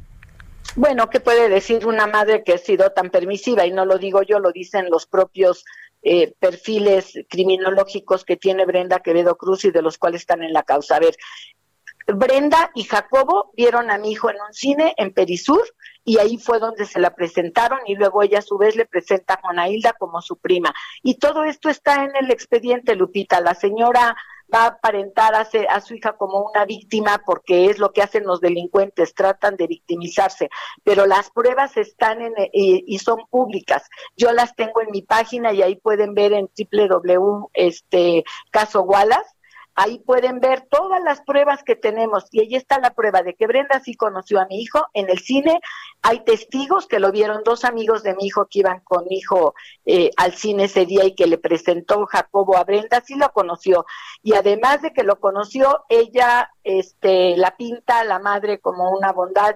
Y déjeme decirle que lo que sí hay en la causa son testimonios. La señora se dedicaba a vender tachas en todos los antros. O sea, eh, tenía relación con narcotraficantes eh, la señora guardaba las armas dentro de su cuerpo y la han dicho los sus propios coacusados. La señora no es ninguna palomita como la, la intentan presentar, es una delincuente y como tal debe de permanecer en la cárcel. Por eso es que estoy tan indignada, Lupita. No puede ser que en este país este, los delincuentes se victimicen y terminen saliéndose con las suyas. Y lo peor es que es con ayuda del gobierno, porque aquí hubo mano negra para no responder un informe que debió de haber respondido el Estado. Y por lo tanto, bueno, pues yo tendré que acudir también ante las instancias que sean pertinentes para que esta mujer por supuesto, no abandone la cárcel y pague y responda por lo que le hizo a mi hijo. ¿Se ha politizado el caso, Isabel? Indudablemente, indudablemente, don Sergio, recordemos que para el presidente y para Morena todo lo que huela pasado está podrido y aun cuando nosotros mantuvimos una relación institucional con los dos expresidentes, este, bueno, parece que por el hecho de verlos conocidos nos convierte en enemigo o nos, o nos convertimos en, en alguien no grato para el presidente. Es muy triste y por otro lado, eh, por supuesto que aquí hubo mano negra, el padre Solalinde lo dijo abiertamente en un programa que iba a hablar con el presidente para que ayudara a salir a Brenda Quevedo Cruz. Entonces, eh, yo lo único que le digo al presidente es que lo engañaron, no le están diciendo la verdad, que no, eh, digo, quiero pensar que lo engañaron, no puedo creer que el presidente tenga esa maldad y esa perversidad como padre de saber que va a liberar a una, a una delincuente y va a dejar sin justicia a una madre a la cual le secuestraron y mataron a un hijo. Eh, créame que prefiero pensar eso porque si no en manos de quién estaríamos. Isabel Miranda de Wallace, gracias por, por tomar nuestra llamada. al contrario, buenos días, don Sergio. Bueno, pues ahí están. Ya sabe usted que nos gusta presentar los dos lados de cualquier ah, de cualquier tema y aquí está el caso de Brenda Quevedo. Hay una petición de este grupo de trabajo eh, para que sea liberada Brenda Quevedo Cruz. Y lo que nos dice Isabel Miranda de Wallace es que esta petición surge porque el Estado mexicano fue omiso en responder las peticiones de información de este grupo de trabajo. Y vamos a otro tema. En algunos puntos de la Ciudad de ya no cuentan con la vacuna de la influenza. Lo ha estado denunciando nuestro auditorio de manera constante aquí en este espacio. Ayer la jefa de gobierno decía que no hay desabasto de vacunas. ¿Qué es entonces lo que está ocurriendo? Vamos a platicar con el doctor Jorge Alfredo Ochoa Moreno, él es director general de los Servicios de Salud Pública de la Ciudad de México. Doctor, buen día. Hola, ¿qué tal? Muy buen día. Gracias, doctor Ochoa, por tomar la llamada. La primera pregunta, me dicen que hubo una demanda en esta ocasión inusitada por la, por la vacuna de la influenza, en parte pues por la situación que hemos visto del COVID. ¿Esto es cierto? Sí, totalmente. Nosotros empezamos esta campaña el día primero de octubre. Nos dotaron de 370 mil vacunas para ocuparlas durante las próximas dos semanas después del primero de octubre y pues nos encontramos con que el interés tan fuerte que hay de la población en vacunarse, pues se nos está prácticamente agotando la vacuna en la primera semana. Eh, doctor, hay desabasto, es lo que dicen algunas personas. Eh, esto que se haya agotado no significa que hay desabasto. Eh, eh, si hay vacuna, la van a distribuir próximamente, cuándo les llega, cómo se va a estar aplicando. Sí, sí, tenemos todavía vacuna de la que nos dotaron, no, no se nos ha acabado, tenemos alrededor de 50 mil dosis distribuidas en los centros de salud más, pues los más grandes de la, de la ciudad, los más importantes. Eh, la próxima dotación de vacuna nos llega ya la próxima semana. A mediados que, la, que la gente no se no se angustie, no se preocupe de más. El, si van en la próxima semana ya van a tener la aplicación, porque nos han dicho que se han estado hasta dos horas y luego les dicen que ya no hay. Sí, no, no que no se angustie, que nos tengan un poquito de paciencia. Sí vamos a tener la vacuna y además tenemos el tiempo para vacunarse es de el primero de octubre hasta el 31 de diciembre. Así es que estamos en los tiempos y sí vamos a tener la vacuna. ¿Y va a ser suficiente para la gente a pesar de que pues ahora hay mucha gente más consciente de la necesidad de vacunarse? Sí va a ser este, suficiente, sobre todo hay que enfatizar que la vacuna no es para todos, es para los cinco grupos de riesgo que hemos estado señalando, que son los que deben presentarse a vacunar. Son los menores de cinco años, son los mayores de 60 años, son las mujeres embarazadas, son los trabajadores de la salud, que eso ya hemos avanzado bastante, son todas aquellas personas que tengan algún padecimiento crónico degenerativo. Eh, doctor, ¿qué pasaba antes? ¿Se vacunaba menos la gente o había más vacunas? No, definitivamente se vacunaba menos la gente. No, este, ahorita estamos teniendo un incremento muy importante en el número de vacunas de las que vamos a disponemos y vamos a disponer. Eh, tenemos 3.290.000 para la población, que es prácticamente un poquito más de la tercera parte de la población de la Ciudad de México. Oiga, nos dice una persona del auditorio que antes a todos, dice eh, esta persona, antes a todos nos vacunaban aunque no fuéramos de riesgo. Efectivamente, antes incluso se ponían los puestos en el metro y de manera indiscriminada, precisamente como no había tanto interés como ahora, pues se tenía que ofrecer la vacuna en las estaciones del metro. Ahora no es necesario eso estamos aplicando la vacuna en los centros de salud a los grupos de riesgo y a pesar de eso hay una demanda muy importante. Doctor Jorge Alfredo Ochoa Moreno, director general de los Servicios de Salud Pública de la Ciudad de México, gracias por hablar con nosotros. Al contrario, gracias a ustedes por la oportunidad. Te voy a decir, Guadalupe, un lado positivo de esto. La gente muchas veces pues no no se preocupaba por la vacunación. Eh, había incluso campañas de gente que decía que no hay que vacunarse. Hoy estamos viendo una pues una actitud distinta. Mucha más gente quiere vacunarse. Lo que nos dice el doctor Ochoa es que son principalmente los grupos de riesgo, menores de 5 años, mayores de 60 años, trabajadores de la salud, mujeres embarazadas. Esos son los, uh, los grupos de riesgo. Pero lo interesante es que estamos viendo una mayor conciencia de la importancia. Pues es que de la, gente le tiene mucho miedo, ¿no? Que te dé influenza y aparte el coronavirus. Por otra parte, eh, también estamos escuchando que el, las medidas de higiene que está adoptando la población en términos generales para impedir la propagación del COVID están ayudando también a prevenir otras infecciones. Esto es la sana distancia, el uso de mascarillas, muy importante, el lavado constante de manos, todo esto está ayudando. Sí, y oye, y lo que recuerda el doctor Ochoa también es significativo. Él dice que incluso en el metro te andaban ofreciendo, ¿te acuerdas que en todos lados te andaban las- ofreciendo ahí los puestos se ponían las, la gente casi no se vacunaba. Esto es verdad. Eh, tenía que andar saliendo ahí con los puestos y decirte que te vacunaras contra la influenza. Pero bueno, pues la, la situación es eh, importante. No hay desabasto de vacuna y si usted quiere ir la próxima semana, pues ya va a encontrar estas unidades de acuerdo con lo que nos expresa el doctor Ochoa. Son las 8 de la mañana con 14 minutos. La oposición en el Senado está buscando frenar la desaparición de los fideicomisos, los 109 fideicomisos que pues el gobierno de la República ha ordenado que desaparezcan. Eh, vamos a hablar con Miguel Ángel Mancera, coordinador del PRD en el Senado. Miguel Ángel Mancera, buenos días. Gracias por tomar nuestra llamada. Sergio Lupita, muy buenos días. Me da mucho gusto saludarlos y saludar a toda su audiencia. Gracias. Eh, Miguel Ángel, eh, cu- cuéntanos, eh, ¿por qué son importantes estos fideicomisos?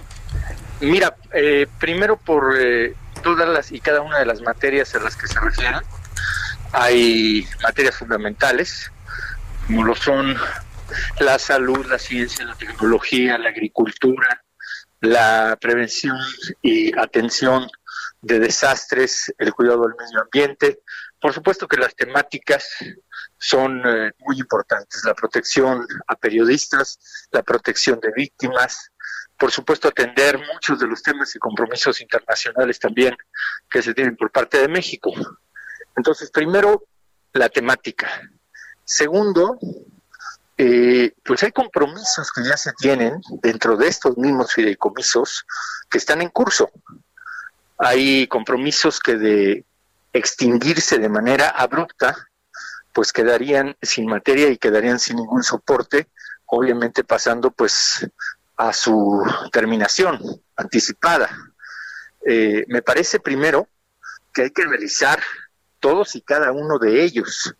Eh, por eso es que de manera inicial, en el bloque lo que hemos platicado es poder convocar a un eh, Parlamento abierto en el Senado de la República, un diálogo en donde se pueda conocer de viva voz también si dentro de los propios fideicomisos tenemos prelaciones. Hay muchos de estos que son reflejo en los estados, es decir, determinar un fideicomiso eh, que pudiera ser eh, de alcance federal, tendrían que terminarse también todos los que sean de alcance regional.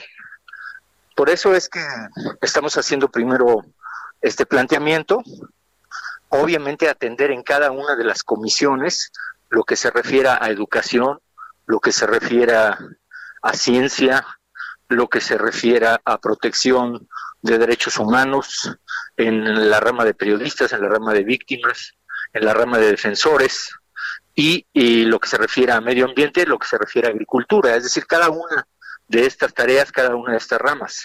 Estamos hablando de 68 mil millones, dentro de los cuales algunos de estos fideicomisos, cuando estuvimos en la permanente, hubo el compromiso incluso de que no iban a extinguirse. Esta sería una primera problemática. La segunda es que algunos de estos fideicomisos tienen que ser eh, desarrollados por su propia materia a lo largo no de un ejercicio presupuestal, porque nos explicaba el secretario de Hacienda que muchos de estos están pensando en ser incorporados a un esquema de presupuesto programado, eh, pero que cuyo ejercicio no podría cumplir con su objeto, dado que son multianuales. Muchos de ellos tienen compromisos que se van eh, complementando no en el espacio de seis meses ni de ocho, sino de uno, dos o tres años. Eh, entonces, eh, por eso es que nosotros consideramos que se tendrá que realizar un análisis detallado de cada uno de ellos, Lupita. Eh, doctor, ha hablado el presidente de la República de que es lamentable que se defienda a ladrones en el caso de los fideicomisos y que van a demostrar pues cómo se tiraban los recursos, ¿no? Y que en 10 días van a presentar un informe. ¿Qué piensa usted? Yo creo que como en todos los casos y como siempre lo hemos dicho, si hay irregularidades, si hay algún fideicomiso que estuviera ocioso, porque lo puede haber, y si hay algún fideicomiso que no cumpla con su objeto, que haya perdido incluso la finalidad por el transcurso del tiempo, por la materia, por caducidad, porque eh, ya no está en un tema de actualidad, pues hay que analizarlos. El problema es que los eh, los tomemos en bloque y que hagamos una extinción total de todos y cada uno de ellos. Nos han comentado investigadores, nos han comentado gente de la ciencia que, por ejemplo, en el caso de CONACYT, de extinguir estos fideicomisos, prácticamente se está extinguiendo la función misma, eh, la tarea misma de CONACYT, no tendría ya objeto su existencia. Así que nosotros tenemos que analizar de manera responsable todos y cada uno de ellos tenemos que hablar con los presidentes de las comisiones, que ahí tenemos una oportunidad importante, porque en el grupo mayoritario se tienen varias presidencias, se tienen presidencias de ciencia, se tienen presidencias de cinematografía, se tienen presidencias de educación, se tienen presidencias de agricultura, de energía.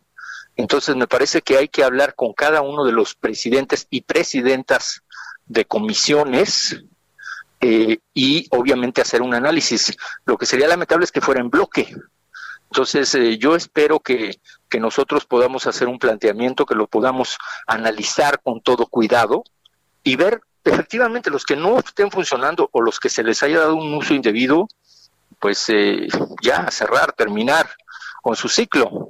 Pero los que tengan en este momento una investigación en curso, tengan la protección de una persona, tengan una finalidad planteada en este momento, me parece que sería muy delicado extinguirlos o colocarlos en un riesgo de programación presupuestal para eh, eh, una estimación hacia el próximo año, por ejemplo.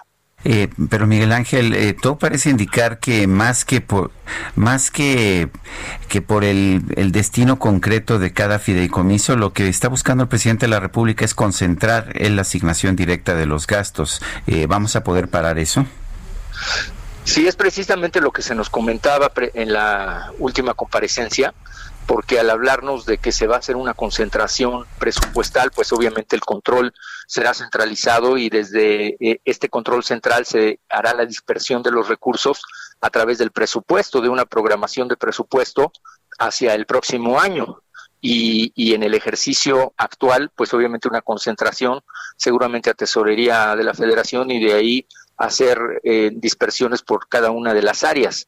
El problema es que de extinguir jurídicamente muchas de estas figuras se terminan anticipadamente compromisos que se tienen ya en curso, investigaciones que, por ejemplo, están amarradas hoy con otros organismos internacionales, como pudiera ser el Banco Mundial, como pudiera ser el Banco Interamericano de Desarrollo, dado a que se tiene un fideicomiso, porque es lo que te piden. Si no hay un fideicomiso, no se lleva a cabo el ejercicio. Entonces, los que tengan estas complicaciones no pueden dársele un trato igual.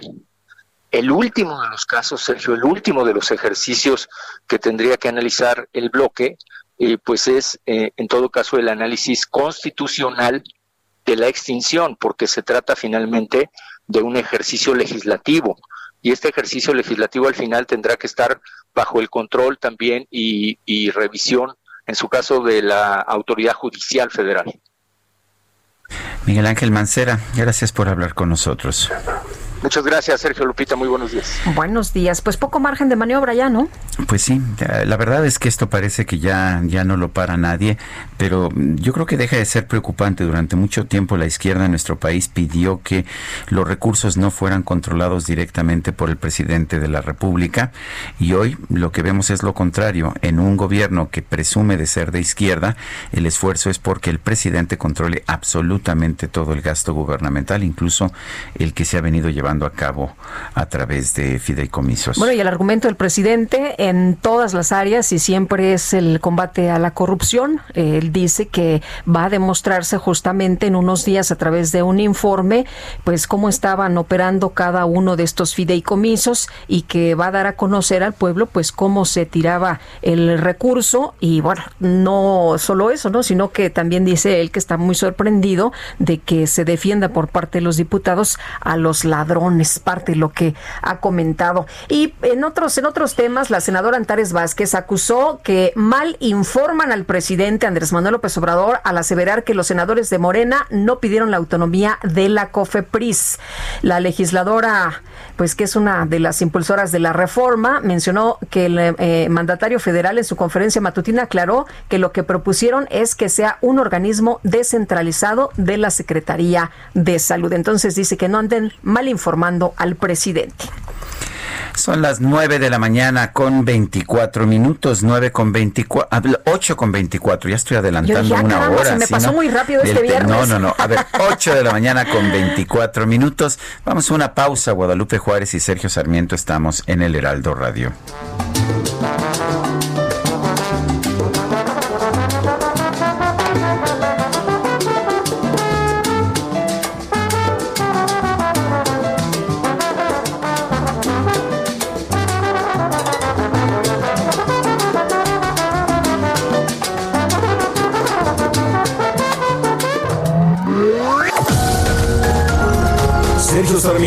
Lupita Juárez quieren conocer tu opinión, tus comentarios o simplemente envía un saludo para ser más cálida esta mañana. Envía tus mensajes al WhatsApp 5520 109647.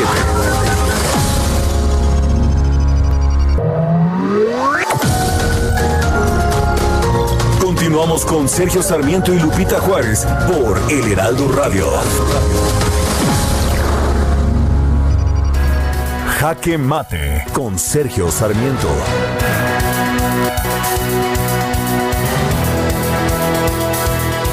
Esto parece indicar que el presidente de la República, Andrés Manuel López Obrador, quiere revivir los tiempos de la presidencia imperial. Sí, la presidencia en que el señor presidente tomaba todas las decisiones. El señor presidente era el legislador que daba instrucciones al legislativo y era el gran magistrado que daba instrucciones a los ministros de la Suprema Corte de Justicia de la Nación. No había, por supuesto, organismos autónomos, pero si los hubiera habido, el presidente hubiera tomado todas las determinaciones de manera personal. En ese camino vamos, de hecho, estamos viendo cómo el presidente en un momento determinado dice qué iniciativas pueden avanzar o cuáles no en el Congreso de la Unión y manda línea a los ministros de la Suprema Corte de Justicia que con supina obediencia, con ah, pues con, con toda la humildad del mundo simplemente aceptan lo que viene de la presidencia de la República. Vimos en el caso de Jaime Cárdenas, quien renunció como titular de la de una nueva institución, el Instituto para devolver al pueblo lo robado, que el presidente le pedía obediencia ciega. Y estamos viendo, de hecho, que esto mismo, esto mismo se aplica también a las decisiones del Poder Judicial. Me parece que esto es sumamente peligroso. Una de las grandes, uno de los grandes avances que tuvimos en este país en las últimas décadas fue reducir los poderes imperiales de la presidencia y generar un sistema con pesos y contrapesos. Pero parece que el presidente Andrés Manuel López Obrador, quien tiene nostalgia por sistema del viejo PRI quiere devolvernos la presidencia imperial. Yo soy Sergio Sarmiento y lo invito a reflexionar.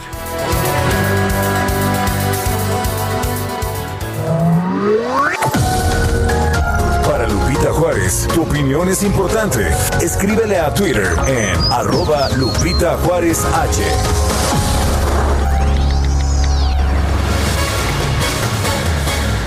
el presidente de la República en la mañanera realizó diferentes eh, comentarios, entre ellos que su gabinete está abierto a escrutinio público mundial y se toman en cuenta todas las recomendaciones de organismos internacionales en materia de derechos humanos. En este sentido, dijo que su gobierno cumplirá con liberar a la implicada en el caso Wallace por presunta tortura. Dijo que pues durante el sexenio de Calderón había mucha represión y se resolvían los problemas con autoritarismo y cuestionó a la CNDH por no estar presente durante el caso Ayotzinapa y durante varias masacres. Pues ahí lo que da a conocer el presidente de la República se, estaría liberando. y está liberando pues a una mujer acusada de secuestro y homicidio. Pues es lo que ha dicho esta mañana en su conferencia. Son las 8 de la mañana con 33 tres minutos. El Químico Guerra con Sergio Sarmiento y Lupita Juárez. Químico Guerra, ¿cómo estás? Buenos días, ¿qué nos tienes? Pues buenas noticias, Sergio Lupita, alegrarles el viernes, no todo está tan mal, hay cosas verdaderamente positivas y edificantes. Fíjense, una de las cosas que muy poca gente lo cree, que en México estamos avanzando en una forma verdaderamente espectacular en la industria del reciclaje ha crecido, fíjense, 200% en las últimas dos décadas y no ha dejado de crecer inclusive durante el COVID-19. México es actualmente, tampoco, tampoco mucha gente lo sabe, muy poca gente lo sabe, México es el líder de reciclaje en América Latina y si tomamos en cuenta el PET, este plástico de las botellas, de las bebidas, somos el número uno en el continente por encima de los Estados Unidos y de Canadá. Fíjense, oigan esto bien, México recicla más PET Estados Unidos. Es un caso de éxito. El 53% de todas las botellas que salen al mercado regresan a un programa de reciclaje y esto nos coloca en igualdad de circunstancias con eh, al mismo nivel que la Unión Europea, Sergio Lupita. En 2019 se recuperaron 1.378 millones de kilogramos de envases y esto generó 70 mil empleos, fíjense, 70 mil empleos directos e indirectos. O sea, esto que lo vemos como algo negativo, ¿verdad? La contaminación, etcétera. Bueno, en México lo estamos resolviendo a pesar de que no nos damos cuenta. De las 120 mil toneladas de residuos generados diariamente en México, el 32% son inorgánicos reciclables. Si logramos reciclar todo, esto ya reciclamos una tercera parte, pero si llegamos a reciclar todo, eh, podríamos eh, compensar lo que la reducción en dióxido de carbono que logran un millón sesenta y tres mil setecientos tres árboles. Verdaderamente casos de éxito. Han venido de Europa muchos, eh, eh, digamos, hermanos nuestros de Colombia, por ejemplo, tengo conocimiento también de Perú, que han venido a ver precisamente esa estrategia que está llevando a México. Y es que el problema, Sergio Lupita, no son los materiales, sino lo que hacemos con ellos. Por eso estamos en contra, estoy totalmente en contra de estas cuestiones de las prohibiciones sin sentido que a final de cuentas rebotan en un daño mayor. Y, se creó para esto una campaña de concientización que se llama Educa Verde Ecorreto y esto nos quiere concientizar precisamente para que nos demos cuenta que no son los materiales, sino lo que hacemos con ellos y que México tiene ya muy buena infraestructura y vamos en muy buen camino. A pesar de todas las malas noticias que estamos oyendo todo el tiempo, en esto estamos teniendo éxito, Ceci Lupita, y verdaderamente hay que regocijarnos. Y pues quería alegrarles el viernes con esta buena noticia. Esta plataforma se puede eh, consultar en ecose.mx. Ecose es una asociación civil no lucrativa que ha sido ejemplo también de cómo reuniendo, ¿verdad?, a los generadores, a los procesadores, a las escuelas, ¿verdad?, la ciudadanía en general, se pueden lograr estos éxitos para los cuales México puede estar orgulloso. Sergio Lupito, ustedes pueden estar orgullosos de lo que estamos haciendo en reciclaje, a pesar de que no se conozca y a pesar de todas las malas noticias esta es una buena noticia para este fin de semana. Pues gracias por traerla esta mañana, Químico. Buenos días. Buenos días, muy buen fin de semana. Bueno, vamos con otros temas. Este sábado se dará a conocer quién será el nuevo dirigente de Morena. En la encuesta de reconocimiento que realizó el Instituto Nacional Electoral, el diputado Porfirio Muñoz Ledo estaba en primer lugar. Él era el más reconocido por los militantes y simpatizantes de Morena. Lo tenemos en la línea telefónica, Porfirio Muñoz Ledo, diputado federal por Morena. Porfirio, ¿cómo estás? Buenos días. Porfirio, ¿me escuchas? y claros, Sergio. ¿Cómo estás? Bien, Porfirio, buenos días. Cuéntanos, el, eh, hay quien dice que tú serías un presidente incómodo para el presidente de la República. Eh, ¿Qué piensas de eso? No, para nada. No, yo soy un hombre crítico, tengo mi propio pensamiento, pero venimos de, de la misma auce nosotros rompimos con el gobierno en 88 y Andrés Manuel se reunió con nosotros, hicimos un frente común los 89 y tenemos 30 años de trabajar juntos. Lo que pasa, pues tú me conoces, yo soy un hombre autónomo con mis ideas, pero eso no quiere decir que tengamos una mala relación. Al contrario, se puede decir que ganamos juntos. Ahora, eh, también hay que ver las circunstancias. El gobierno está ahora con muchos problemas y ataques de todos lados. Hay, este, están haciendo por una extrema derecha, hay ataques desde el exterior, la situación es confusa. No, tenemos que hacer un frente común, pero no vamos a ser, digamos, un partido subordinado, pero sí un partido en el gobierno, pues vamos a tener una relación armónica y vamos a tener un frente común. No, ¿cómo no soy? Lo que pasa es que estamos ya muy acorralados y hemos tenido una especie de recuperación, de expansión. Además no se te olvide que el problema fundamental fue dentro del partido. Ganamos la línea histórica del partido y perdió el dinero. Hubo pruebas de otra naturaleza. El partido se iba del lado del dinero o a la derecha. Fíjate que hablando con gentes del INE, nunca se ha gastado tanto en una campaña electoral de tipo constitucional, presidente, gobernador, honesta. Absolutamente todos los particulares de la República Mexicana fueron alquilados esto significa un gasto de más de mil millones de pesos. Tan solo este, la banca, 37 eh, llama? diputados de la bancada denunciaron a mi adversario, que no es mi enemigo, este Mario, de haber desfalcado entre 400 y 600 millones de pesos. Ya esa demanda está en la Contraloría Interna y ya está el tribunal, en la, tribunal auditoría superior de la federación. Pero eso no es nada. Fíjate, la diferencia es que nosotros luchamos con ideas sin andar saltando una otra república, eh, exclusivamente una campaña digital.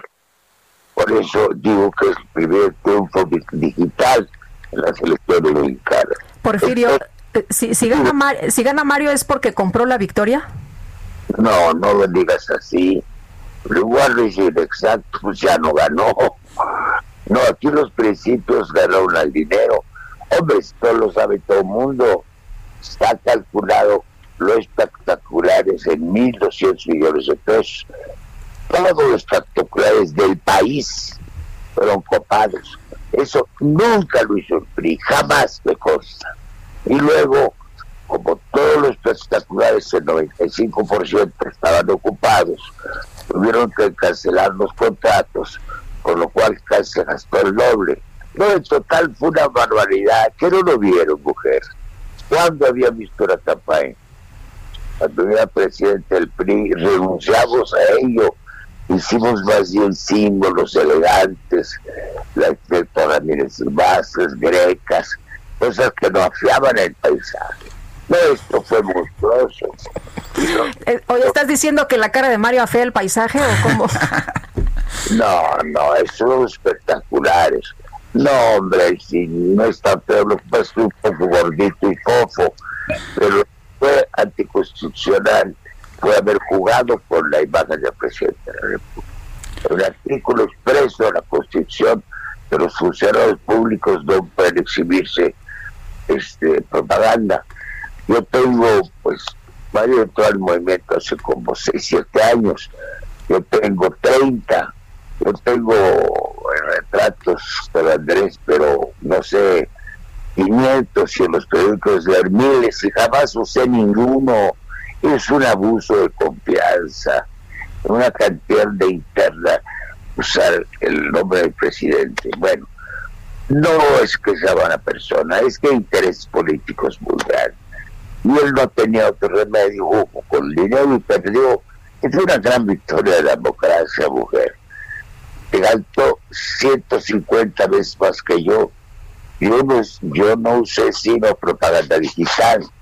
Yo digo, porque va a estar en mis principios de partido, que es el primer partido digital de la historia de México. Jugamos, jugamos con la modernidad, con la innovación. Pues nos salió muy bien con la confianza de la base. No se dieron cuenta de la era que estamos viviendo. Por ejemplo, estaba ya hace como 20 días todavía en, campaña con varios estados y dije así, bueno, acabo de terminar con Quintana Roo, ahora voy a Sinaloa y al fin de la mañana estaré en Veracruz.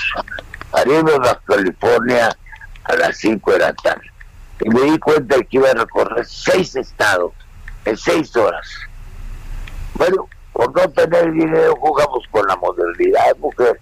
Y ellos tenían grandes comitivas a la antigüita, prometían, este, ¿cómo se llama?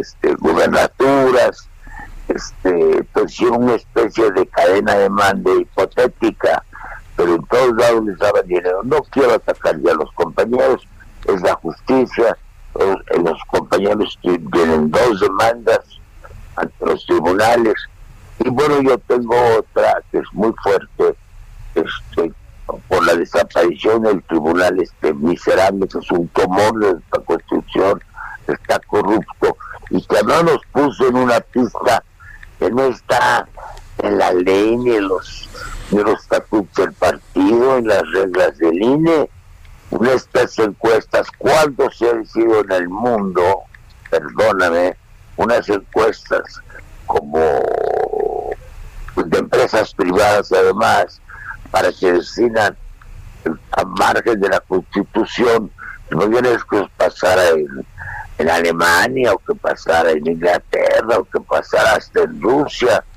un procedimiento totalmente inconstitucional, un combinado. Nosotros presentamos en 12 días una reforma en la Constitución para que desaparezca este módulo. Usted no tiene ni siquiera recursos ante la Corte.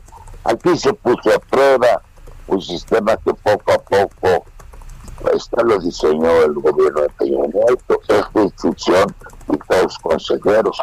Pues hay que especificar qué es lo que realmente pasó. Yo estoy preparando un texto ahorita, descansando de memoria, para explicar con detalles y adjetivos todo lo que pasó, donde haré una conferencia posiblemente el lunes, donde explique todo lo que pasó para que la gente lo entienda. Y que medio de los mítines que saludan ahí a las cosas, yo veía en la computadora, ayer tuve, por ejemplo, un mítin, llamó Mítin Nacional, que duró tres horas, como a 100 compañeros hablé así directamente, cara a cara, cara a cara. Otro fue una cita la antigüita, porque los americanos llaman shaking hands, aquí sin Davis, no, apretar las manos así sin saber con quién estás y besando a los niños, una anticuaya de campaña, ¿entiendes? Por eso perdieron. Es la verdad. Si, si ganas esta encuesta, ¿qué vas a hacer? ¿Qué vas, qué vas a hacer de diferente en Morena? Pues yo creo que es buena la, la forma verbal porque hay que ser cautos y objetivos, pero no si gano ya ganó 2 a 1 en la primera y aquí por los cálculos estadísticos pues gano más porque si soy más reconocido ya cuando es personalizado pues nadie va a votar por el desconocido. Se estima que la diferencia va a ser dos y media a uno. Bueno ya está no ver no creer política cautos pero ya no veo así prácticamente cómo nos pueden ganar. Ya por fortuna el INE, pero de última hora hablé ayer con el presidente, no habían querido, ya mete un control científico de las encuestas desde ayer. Son un grupo científicos de la UNAM. Es que eso ya no lo no mueven con nadie. Yo pienso hacer, bueno, estoy preparando un texto ahorita, ahorita sí que el músculo duerme y, y la pasión descansa, porque estoy descansando. No, obvio que este fin de semana voy a preparar un texto, uno explicativo para los medios, y luego estoy pensando en algo, en algo de fondo para la opinión pública, qué ha pasado, pero en la democracia del país, bueno. Luego yo tengo, es muy, muy pesado lo que viene. Lo primero es organizar el partido como partido. Hemos ganado en los últimos años como movimiento una gran ola, un gran movimiento social, pero todo esto no nos ha permitido construir un partido, de veras, un partido estable, un partido sin pleitos internos, un partido con procesos internos de justicia, un partido verdaderamente de principios, un partido descentralizado, estados. Nosotros tenemos, según mis cálculos, un partido realizado y reconocido todos los ocho estados del país. En otros hay dos partidos enfrentados y en otros hay tres o más o ninguno. Entonces, ¿por qué ganan? Porque somos todavía un gran movimiento. Primer problema, Andrés Manuel no va a estar en las urnas en las elecciones intermedias. Si no solidificamos, si no nos manejamos con organización, no digo que vayamos a perder, pero es una prueba mayor que vamos a prestar y somos muy conscientes de ello. Claro que pues va a haber ya pero la corte, este juicios presidentes, y eso verdaderamente nos da fortaleza, pero luego vienen las elecciones intermedias, hay que seleccionar 15 candidatos a gobernadores, todos diputados al Congreso de la Unión, muchísimas diputaciones locales, alcaldías. Entonces esto tiene que ser, si no de conciliación, una, no es que todos que perdieron no monetar porque no tienen fuerza en la base, lo que tienen es dinero, tampoco les van a meter a la cárcel, porque tenemos que hacerlo con las gentes de veras. Yo he sido presidente de los partidos políticos, es como hacerlo, y luego voy a hacer de tres partidos, tres recordines, entonces si algo se hace es dirigir partidos políticos. Muy bien. Como pueda y lo voy a hacer lo mejor posible para que sean elecciones democráticas y para conservar la mayoría de las elecciones intermedias. Pues eso es muchísimo. Estoy descansando este fin de semana y voy a seguir con mis procedimientos. No voy a andar saltimbanque por todo el país, es anticuito. Muy bien. Muchas gracias. gracias muchas gracias. Qué gusto en saludarte y gracias a todo el público porque los compañeros, pero también hubo mucha opinión pública porque portaron muy gentes muy amables conmigo. Pues refrendaron que por angas o por mangas tiene un prestigio nacional de gente agradable y congruente. Y tú lo sabes. ¿eh? Lo, lo, sé muy bien, Porfirio, y te mando un fuerte abrazo. Gracias. Gracias. Muchas gracias. Bueno, la Fiscalía General de Justicia de la Ciudad de México detuvo en Querétaro a Jorge Eduardo Herrera González, quien fue director general de Construcción de Obra Civil de la Secretaría de Obras y Servicios por su probable participación en la comisión del delito de ejercicio ilegal de atribuciones y facultades. Y Jorge Almaquio, te escuchamos. ¿Qué tal, Lupita, Sergio, amigos? Efectivamente, y esta persona fue cercano colaborador de Edgar Pingüí Rodríguez, quien fue nombrado comisionado para la reconstrucción de la Ciudad de México tras el sismo del 19 de septiembre de 2017. Colaboradores de la administración de Miguel Ángel Mancera, bueno, pues junto con Enrique Takahashi Villanueva, el director de licitaciones de obras públicas, y Gerardo Báez Pineda, el director general de construcción de obras para el transporte, contrataron de manera indebida a empresas privadas para la demolición de edificios afectados por el sismo en las alcaldías Benito Juárez y Coyoacán.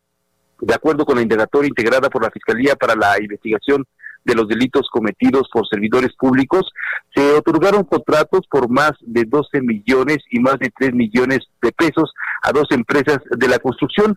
El primer contrato fue para una empresa encargada de dos edificios en el, en el multifamiliar Calpan, que realizó la demolición de dos inmuebles ubicados en la calle de Escocia, Colonia Parque San Andrés, en Coyoacán. El segundo contrato de obra de demolición fue para otra constructora, para un inmueble ubicado en Concepción Beistegui, Colonia Narvarte, esto, eh, eh, y bueno, pues los agentes de la Policía de Investigación ubicaron a Jorge Eduardo Herrera González en Querétaro, por lo que se solicitó la colaboración de las autoridades de la Fiscalía General del Estado. Y elementos de la Policía de Investigación Capitalina se desplazaron a esa entidad para asegurarlo en el municipio de Corregidora para trasladarlo al reclusorio preventivo norte.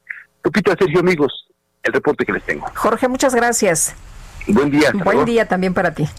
El maestro Francisco Almazán Barocio, jefe general de la Policía de Investigación de la Fiscalía General de Justicia de la Ciudad de México, recibió del Ministerio del Interior de España el ingreso en la Orden al Mérito Policial en categoría de Cruz Blanca al Mérito Policial.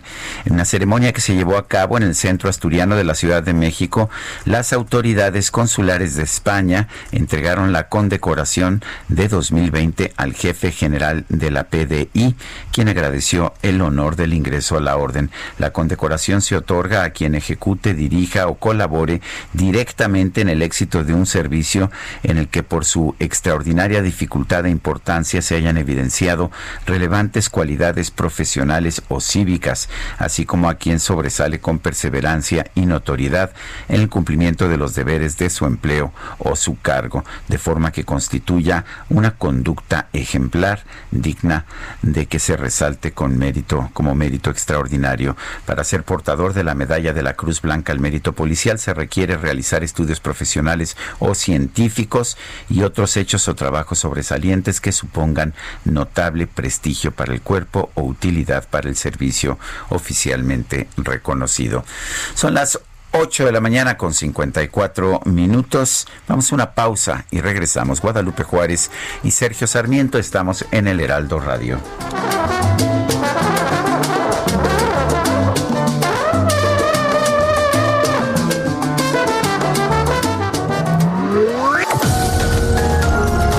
Sergio Sarmiento y Lupita Juárez quieren conocer tu opinión, tus comentarios o simplemente envía un saludo para ser más cálida esta mañana. Envía tus mensajes al WhatsApp 5520 109647.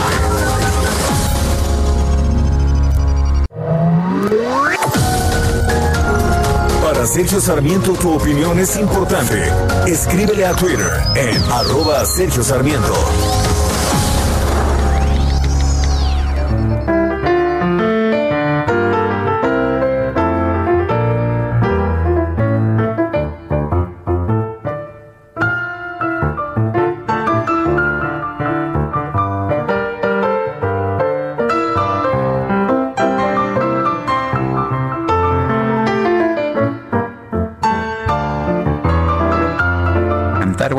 Lista. Bueno, pues fíjate, aquí es Bebo Valdés con su hijo Chucho Valdés en esta interpretación de la clásica, de la clásica de Miguel Matamoros, del trío Matamoros, Lágrimas Negras.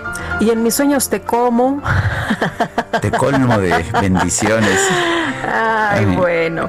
Oye, nos dice María de Jesús Rostro Verástegui.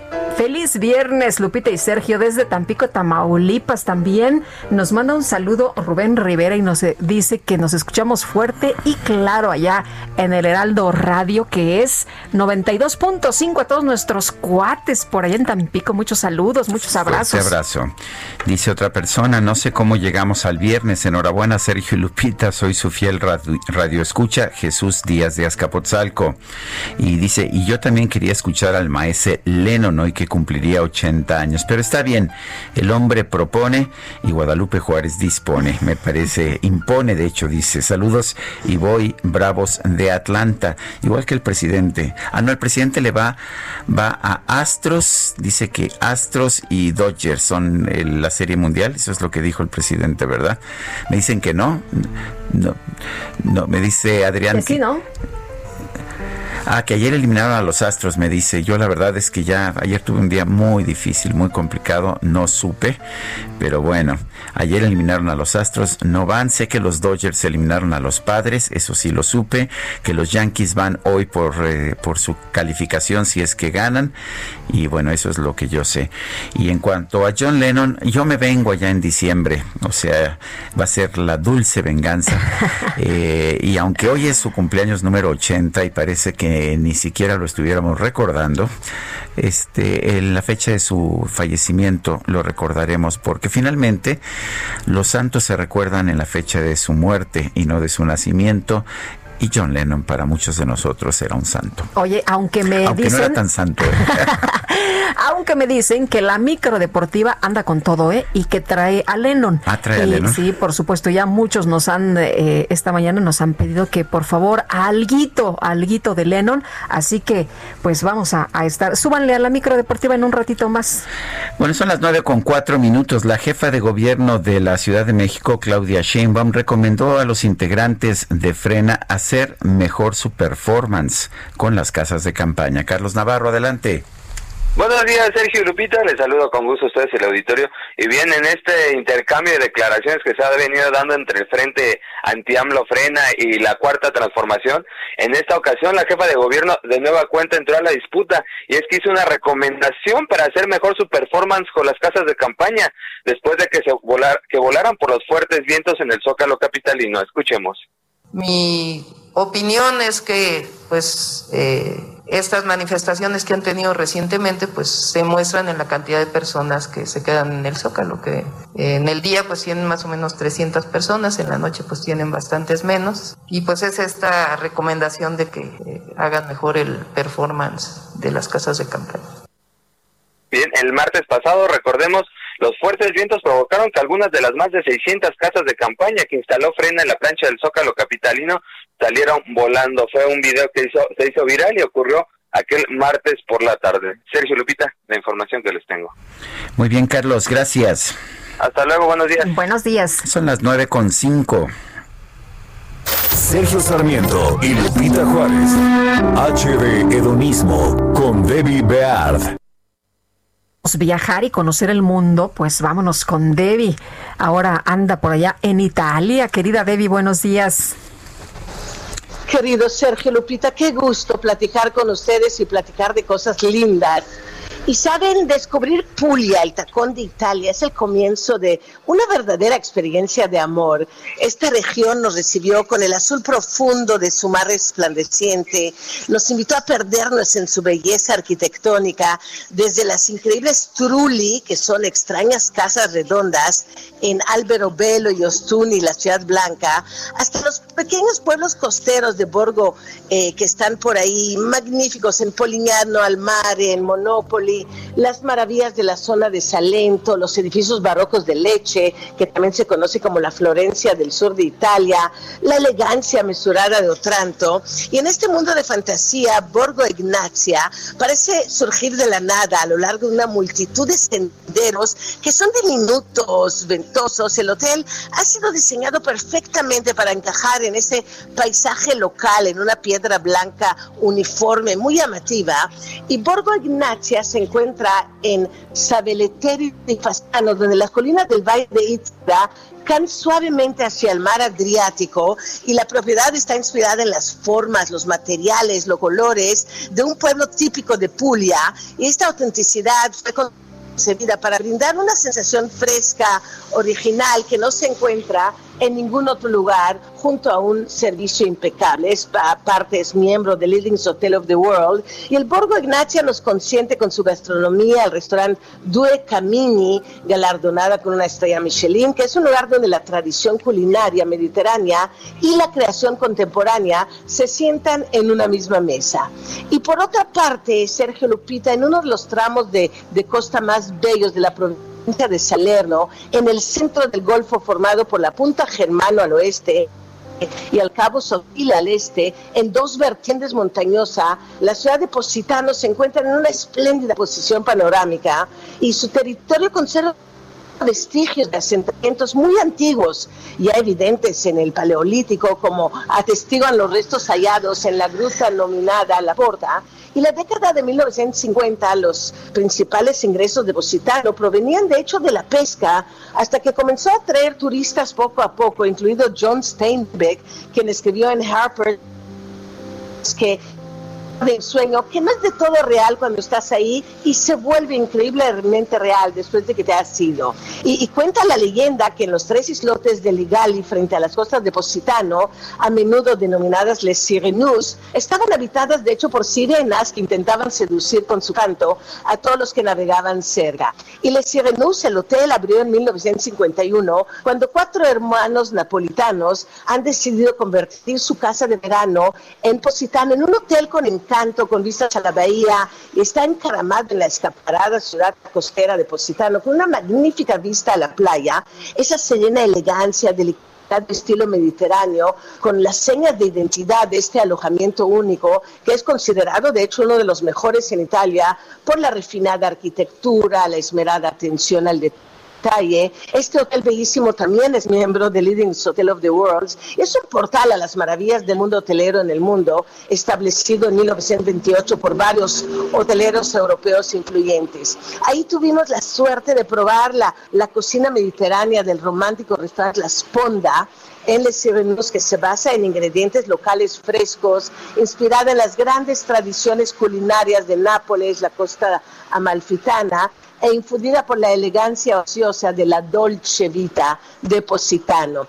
Y Sergio Lupita les va a encantar esta frase con la que me despido, que es de Alain de Botton. Viajar es como amar, es un intento de transformar un sueño en realidad. Pues es, ese sueño, ese sueño es maravilloso, es lo único que te puedo decir, Debbie. Gracias, te mando un fuerte abrazo. Un abrazo para ustedes y muy bonito día, Sergio Lupita. Hasta luego, Debbie. Buenos días. Son las nueve de la mañana con diez minutos. Y es el momento para ir a un... A dejar de recibir los beneficios quienes tienen derecho. Lo que se está buscando es que no haya corrupción, que haya transparencia. Sin embargo, pues se aprovecha para hacer propaganda. Y así van a haber otras cosas pero es eh, legítimo y normal en estas temporadas y sucede en México y sucede en todo el mundo. El presidente dijo esta mañana, mi escudo protector es esta conferencia y mi ángel de la guarda es el pueblo. El eh, presidente aseguró, por otra parte, que el pago del Tratado de Aguas con los Estados Unidos se pudo haber cubierto únicamente con el líquido que se ha evaporado de las presas de Chihuahua esto de Chihuahua, que no nos permiten cumplir con el compromiso de entregar el agua a Estados Unidos, pues es electoral, al grado de que si hubiesen cumplido, porque esto lo estamos tratando desde diciembre del año pasado, ya se hubiese terminado de pagar, solo con lo que se ha evaporado de agua. Lo que nos falta es lo que se ha evaporado por no permitir la entrega del agua, por poner por encima del interés general, del interés de la nación, los intereses particulares y el interés partidista. El presidente de la Concanaco, José Manuel López Campos, informó que en el Buen Fin 2020 se van a sumar cámaras industriales como las de vivienda y la construcción para ofrecer a la población una mayor variedad de bienes y servicios. Y la red de varamientos de mamíferos marinos en Baja California Sur determinó que la muerte de los 137 lobos marinos que aparecieron en Playa San Lázaro el pasado 3 de septiembre se debió a la presencia de marea roja. He tratado de buscarte hasta de hablarte, pero me ignoras, pero me ignoras. ¿Por qué me ignoras? Pues ya son protagonistas constantes de las redes sociales. Ahora se ha hecho viral un nuevo video con el senador Samuel García y su esposa, la influencer Mariana Rodríguez. Esta vez no fue por alguna frase que haya dicho el legislador, sino porque su pareja lo ignoró durante una transmisión en vivo en la que el político hablaba de un recorrido que, que haría por algunos municipios de Nuevo León para después pedir la opinión de su esposa, quien cambió el tema completamente y comenzó a hablar sobre sus tenis. Santiago, Allende, Montemorelos y cerramos en Terán. ¿Cómo es de vecine? ¿Quieres ver mis tenis? ¿Qué tal? Fosfo, fosfo. Para Lupita Juárez, tu opinión es importante. Escríbele a Twitter en arroba Lupita Juárez H.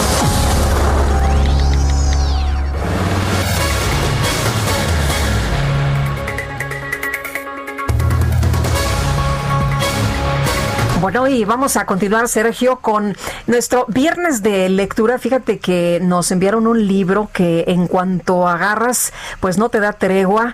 Y es un libro que se llama Demasiado Odio de Sara Sepchovich, autora precisamente pues de esta historia que encierra miles de historias y en la que nos identificamos sin duda alguna. Sara Sepchovich, ¿qué tal? Qué gusto saludarte. Muy buenos días. Como siempre, muy agradecida contigo, Lupita, con Sergio. De veras, Gracias. muchas gracias por su oportunidad. Me encanta saludarlos. Igualmente. Bueno, es, es, es una novela, pero nos habla también sobre la sociedad contemporánea. Cuéntanos, de demasiado odio.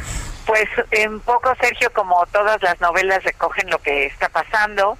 Eh, a mí me sorprendió porque mi personaje de Demasiado Amor vuelve 30 años después de la re- en la realidad, pero 25 en la ficción.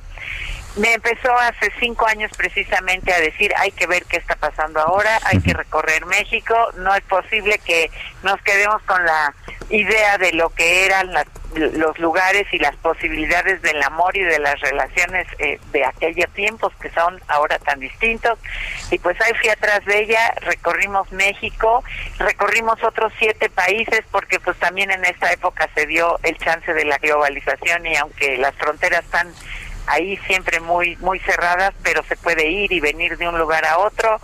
Y bueno, conocimos este mundo yo con, con ella, con Beatriz y con, con su nuevo amor, que es un muchacho joven, y, y eh, realmente nos dimos cuenta de que el mundo está pues tiene sus partes lindas todavía, sus lugares preciosos, sus diversiones, sus alegrías, pero Oye, pero tiene mucho parte- dolor también, ¿no? Tiene Mucho muchísimo dolor, dolor. que, que, que nos encontramos en cada rincón, a cada paso, cuando piensas que vas a descubrir un nuevo horizonte y que la vida te va a llevar por un lugar donde todo va a ser eh, felicidad y armonía, híjole, se pone redura la cosa.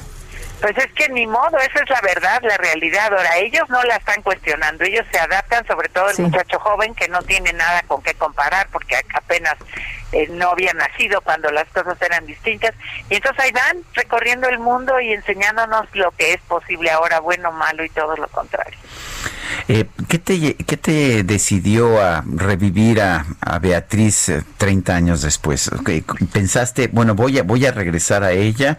¿O cómo, cómo fue que decidiste, pues voy a regresar a un personaje de, del cual escribí hace 30 años? Fíjate que no lo decidí yo, no, parece broma, pero de verdad Beatriz es ella la que se me presentó a mí para decirme hay que hacerlo, hay que hacerlo. Yo me negué durante tres años y después caí en los últimos dos escribiendo esto.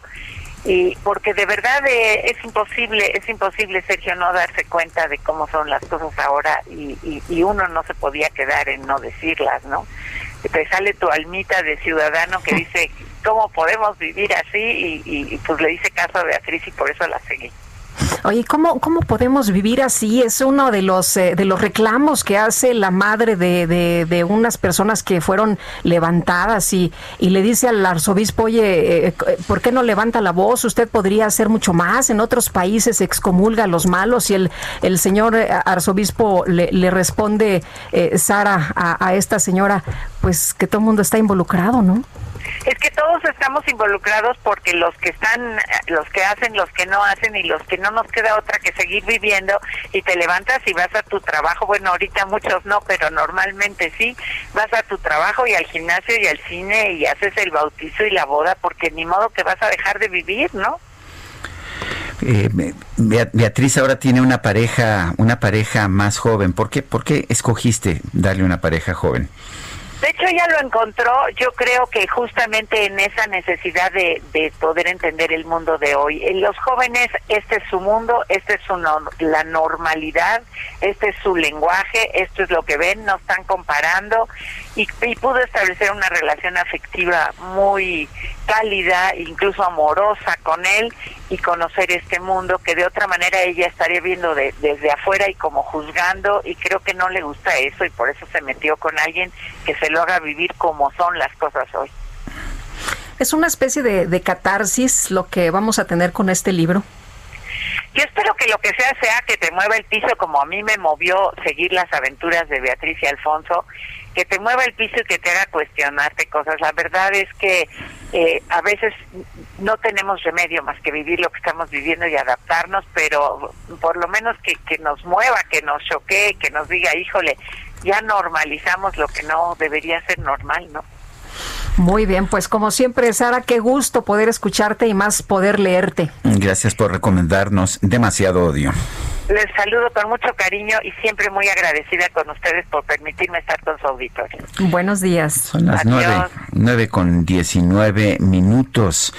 Eh, en un espectáculo llamado Viaje al corazón de las palabras, pues estamos viendo una explosión de belleza a través de las palabras de escritores latinoamericanos y españoles como Federico García Lorca, Pablo Neruda, Rosario Castellanos, Santa Teresa de Jesús, Lope de Vega y muchos más, León Felipe también, el poeta.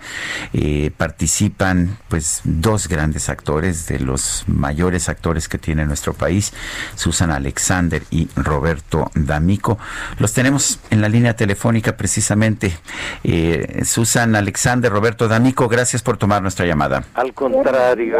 ¿Cómo están? Buenos días. Es un gusto, buenos días, qué gusto aunque sea por teléfono. Pues sí, aunque sea por teléfono. Tenemos ganas de verlos a los dos, por supuesto. yo lanzada a subir toda la avenida Constituyentes a, a estas horas, ¿verdad? Que un, un, verdadero reto, pero nada, no se puede. Bueno, pero ahora estamos en nueva dirección, en la Avenida de los Insurgentes. Pero a ver, Susan, cuéntanos, ¿qué podemos ver en este viaje al corazón de las palabras? Mire, no es por presumirle, pero verdaderamente este es un espectáculo de lujo. Van a, vamos a hacer un recorrido, la primera parte es la parte española y la segunda parte es la parte latinoamericana. Los poetas primero empezamos con romances españoles y vamos a Santa Teresa y vamos a, vamos a, las coplas de Jorge Manrique, vamos a a Cervantes, hacemos una pequeña escena de, de la disqueta enamorada de Lope de Vega, León Felipe, y culminamos con, eh, también va Tomás Segovia y el señor Valverde, y, terminamos, o culminamos con, con eh, García Lorca, le digo, esa es la primera parte. La segunda parte vamos desde los corridos mexicanos y entonces ah, entramos con Benedetti, con Jorge Luis Borges, con eh, Rosario Castellanos, Juana de Garburu, eh, este, en fin, y culminamos con, ah, bueno, también Octavio Paz, por supuesto, y eh, y digo por supuesto, ¿por qué por supuesto? Oiga, pues están ustedes haciendo un viaje al corazón de las palabras y, latinoamericanos, pues tiene que estar este premio Nobel tan importante nuestro. Y, y terminamos con Vinicius de Moraes, con un poema maravilloso que es al mismo tiempo social, pero muy lúdico, que se llama Porque hoy es sábado. Y, ese, y así termina el espectáculo. Y, vamos acompañados de piano en vivo de, por Heber Clavel, con, que va arropando cada una de estos poemas con música maravillosa y ad hoc, ¿verdad? A lo que, al, al, al mood, ¿cómo se dice eso? Al, al sentimiento de, de, ese, de ese poema. Roberto, ¿cómo, ¿cómo nace este espectáculo? ¿Cómo, ¿Cómo se crea? Mira, Susana te va a decir algo terrible, que era que cuando éramos hermosos y jóvenes, no, éramos mucho más jóvenes, porque eh, nació en Inglaterra cuando Susana y yo estábamos haciendo nuestros estudios de posgrado en, en, la Gran Bretaña hace más de 40 años, imagínate, éramos veinteañeros y, nació la idea eh, de que hiciera, éramos los únicos actores hispanoparlantes en ese grupo que era internacional, 10 personas, y nos pidieron que hiciéramos un espectáculo recreando el idioma español para recorrer los departamentos de estudios hispánicos de las universidades de la Gran Bretaña. Fue eh, una experiencia maravillosa en ese momento y ya eh, imagínate, hace más de 40 años, y después ya en México lo asumió la Secretaría de Educación Pública, el ISTE, la Universidad Nacional, la Universidad Pedagógica, y literalmente recorrimos el país con este espectáculo eh, que realmente a lo que a lo que apela es no solamente evidentemente al sentido gramatical o literario de las palabras sino al profundo sentido emocional del lenguaje. Ustedes han visto por lo que les dijo Susana que eh, los autores que tomamos son realmente eh, definitivos en, en, la construcción y en la belleza del idioma español, ¿verdad? bueno, ah, parece, parece que se nos cortó. No, ah, ah, no, perdón, no, ahí estás todavía. Susana, ¿cómo nos, ¿cómo nos enlazamos? ¿Cómo los vemos? ¿Cómo nos vemos? No, ¿cómo los vemos? ¿Cómo vemos este espectáculo? Etiquet.mx. Etiquet.mx. Etiquet.mx. Este es este sábado 10. No hay que perdérselo. Mire, es un regalo a la belleza. Bueno. Es un viaje en primera clase. Muy bien. al corazón de las palabras. Muy bien. gracias Susana Alexander y Roberto D'Amico. Nosotros tenemos que irnos a un corte. Regresamos.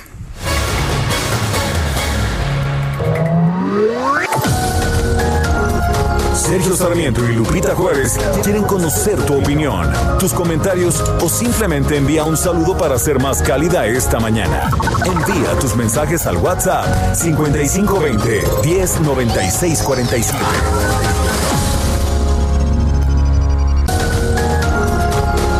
Continuamos con Sergio Sarmiento y Lupita Juárez por El Heraldo Radio.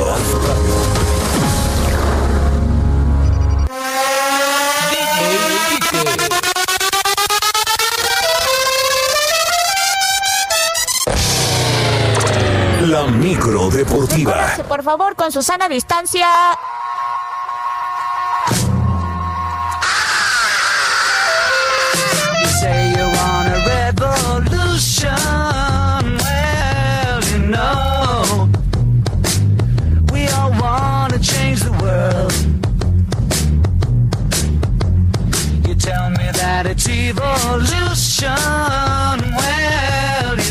Pues en esa micro sí me subo, mi querido Sergio.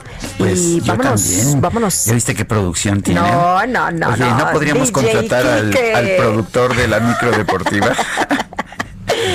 Hombre, qué buena, qué buena música, qué buen ambiente. Julio con, Romero. Con John Lennon, con, John, Lennon, esta mañana. cumpliría 80 años. Y Julio Romero, que no cumpliría tantos, de hecho ni siquiera cumple hoy, pero bueno. ¿Cómo estás, Julio? Muy bien, Sergio Lupita, qué gusto saludarles y súbale, súbale a la micro. Es viernes, el DJ Cacharpo, operador Quique lo sabe, el único en el cuadrante, así es que pues arrancamos. Y además, además voy a arrancar con esta nota porque si no, o de lo contrario, Sergio no me lo perdonaría. Arrancó la semana 5 en el fútbol americano de la NFL y en un juego muy emocionante, los Osos de Chicago vencieron 20-19 a los Bucaneros de Tampa Bay. Con este resultado, Chicago llegó ya a cuatro triunfos en la campaña, solamente un descalabro mientras que Tampa Bay, los Bucaneros, los Bucaneros de Tampa Bay, tres triunfos y dos descalabros. El quarterback Nick Foles y el corredor David Montgomery prácticamente se combinaron para este triunfo. Nick Foles lanzó para 243 yardas, un pase a las diagonales. Tom Brady, 253 yardas y solamente un pase a las diagonales. Así es que buen triunfo, buen triunfo de los Osos de Chicago la noche de este jueves, repito, arranca la semana 5 en la NFL y arrancaron tal vez las eliminatorias mundialistas más complicadas en el mundo del fútbol, las de Sudamérica, las de Conmebol. Y por lo pronto el día de ayer con anotación de Lionel Messi de penalti, Argentina venció 1 por 0 a su similar de Ecuador allá en la Bombonera, mientras que en el Defensores del Chaco, Paraguay en casa empató a 2 con el equipo de Perú en el legendario Estadio del Centenario. Uruguay de último minuto se impuso 2 por 1 al conjunto de Chile. Para el día de hoy, Colombia contra Venezuela a las seis y media de la tarde y Brasil estará también debutando frente a Bolivia. Este vuelo arranca a las siete y media de la noche, así es que las eliminatorias, las larguísimas eliminatorias sudamericanas arrancaron el día de ayer, por supuesto los vuelos a puerta cerrada. Y mientras se desarrolla la fecha FIFA alrededor del mundo, pues aquí en nuestro país la Liga Femenil MX continúa con su actividad. Por lo pronto se puso en marcha la fecha 10 con triunfo de Pumas, 2 por 0 sobre el San Luis en el estadio Alfonso Lastras. Ileana Dávila, directora técnica del conjunto de Pumas, salió muy contenta con este triunfo porque además lo consigue en su juego 100 dirigiendo en esta Liga MX. Recórranse por favor con su sana distancia.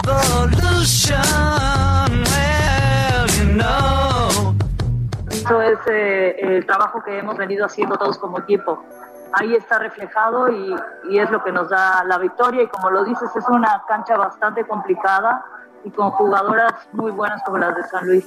Es un equipo que ha venido de menos a más, que esta temporada la verdad que nos ha ido muy bien, hemos mejorado en todos los aspectos y pues que le tengan miedo a Pumas. Bueno, pues así contundente Ileana Ávila en esta Liga Femenil MX. Y autoridades en la provincia de Madeira, allá en Portugal, informaron que la casa del astro Cristiano Ronaldo fue asaltada por un individuo que por cierto ya fue identificado y que sustrajo una camiseta de Juventus autografiada por el delantero y otros artículos aparentemente de escaso valor, entre ellos también una gorra. En un reporte se señala que el ladrón entró por la puerta del garage cuando uno de los empleados abrió y se apoderó de los objetos. CR7 pues llega a pasar varios periodos de vacaciones en este inmueble. Incluso ahí estuvo en la cuarentena en meses anteriores junto a su esposa y a sus hijos. El sujeto fue identificado por las cámaras de seguridad, pues trascendió eh, pues este este robo allá en la casa de Cristiano Ronaldo. No se llevaron nada de valor más que esta camiseta, bueno, que de repente ahí en el mundo de los souvenirs, pues sí, sí tiene un cierto valor. En otras cosas, eh, los Bravos de Atlanta se clasificaron a la serie de campeonato en los playoffs en el béisbol de las grandes ligas al blanquear siete carreras por cero a los Marlins de Miami, que ni las manos metieron en esta serie, que ya terminó tres juegos a cero en favor de los Bravos de Atlanta, mientras que el equipo de los Astros de Houston apaleó 11-6 a los Atléticos de Oakland y también van a la serie de campeonato, vencieron tres juegos a uno esta serie. Joaquín Soria, el pitcher mexicano, por cierto, el día de ayer trabajó una entrada, le hicieron dos carreras, le conectaron tres hits, regaló una base por bolas, no ponchó enemigo y qué tarde de Carlos Correa, el puertorriqueño, cinco carreras eh, producidas para el equipo de los Astros, que pues con polémica y todo, pues ya están en la serie de campeonato en busca del boleto a la serie mundial. Por su parte, los Yankees, los Yankees vencieron cinco carreras por una a las mantarrayas de Tampa Bay y emparejaron a dos juegos por bando, así es que el día de hoy imperdible este quinto y definitivo entre Yankees y las mantarrayas de Tampa Bay. Por su parte, los Dodgers también ya están en la serie de campeonato, vencieron tres carreras, eh, 12 carreras, 12 carreras por tres a los padres de San Diego, también por barrida esta serie. Por cierto, el pitcher ganador de este juego fue el mexicano, el zurdo de Sinaloa, Julio Urias. Qué labor del zurdo, cinco entradas, solamente le conectaron un hit regaló una base por bolas, le hicieron una carrera y ponchó a seis enemigos. Así es que comienza ya el camino para la Serie Mundial. El día de hoy, el quinto y definitivo entre Yankees y Tampa Bay. El ganador estará enfrentando a los Astros de Houston y el lunes arranca la serie de campeonato entre los Bravos de Atlanta y los Dodgers de Los Ángeles por la Liga Nacional. Y la edición 2021 del Rally México allá en Guanajuato no se llevará a cabo debido a la pandemia en una conferencia de prensa virtual encabezada por Gilles Hospitalier, director general de Rally México, y Juan José Álvarez Brunel, secretario de Turismo de la entidad, se agregó que el WRC decidió no salir de Europa para los primeros meses del próximo año, pero en contraparte se informa que el 2022 y el 2023 la visita está más que asegurada. Gilles Hospitalier señaló que hoy más que nunca las relaciones con la Federación Internacional del Automóvil y con la organización del Campeonato Mundial de Rallys son inmejorables.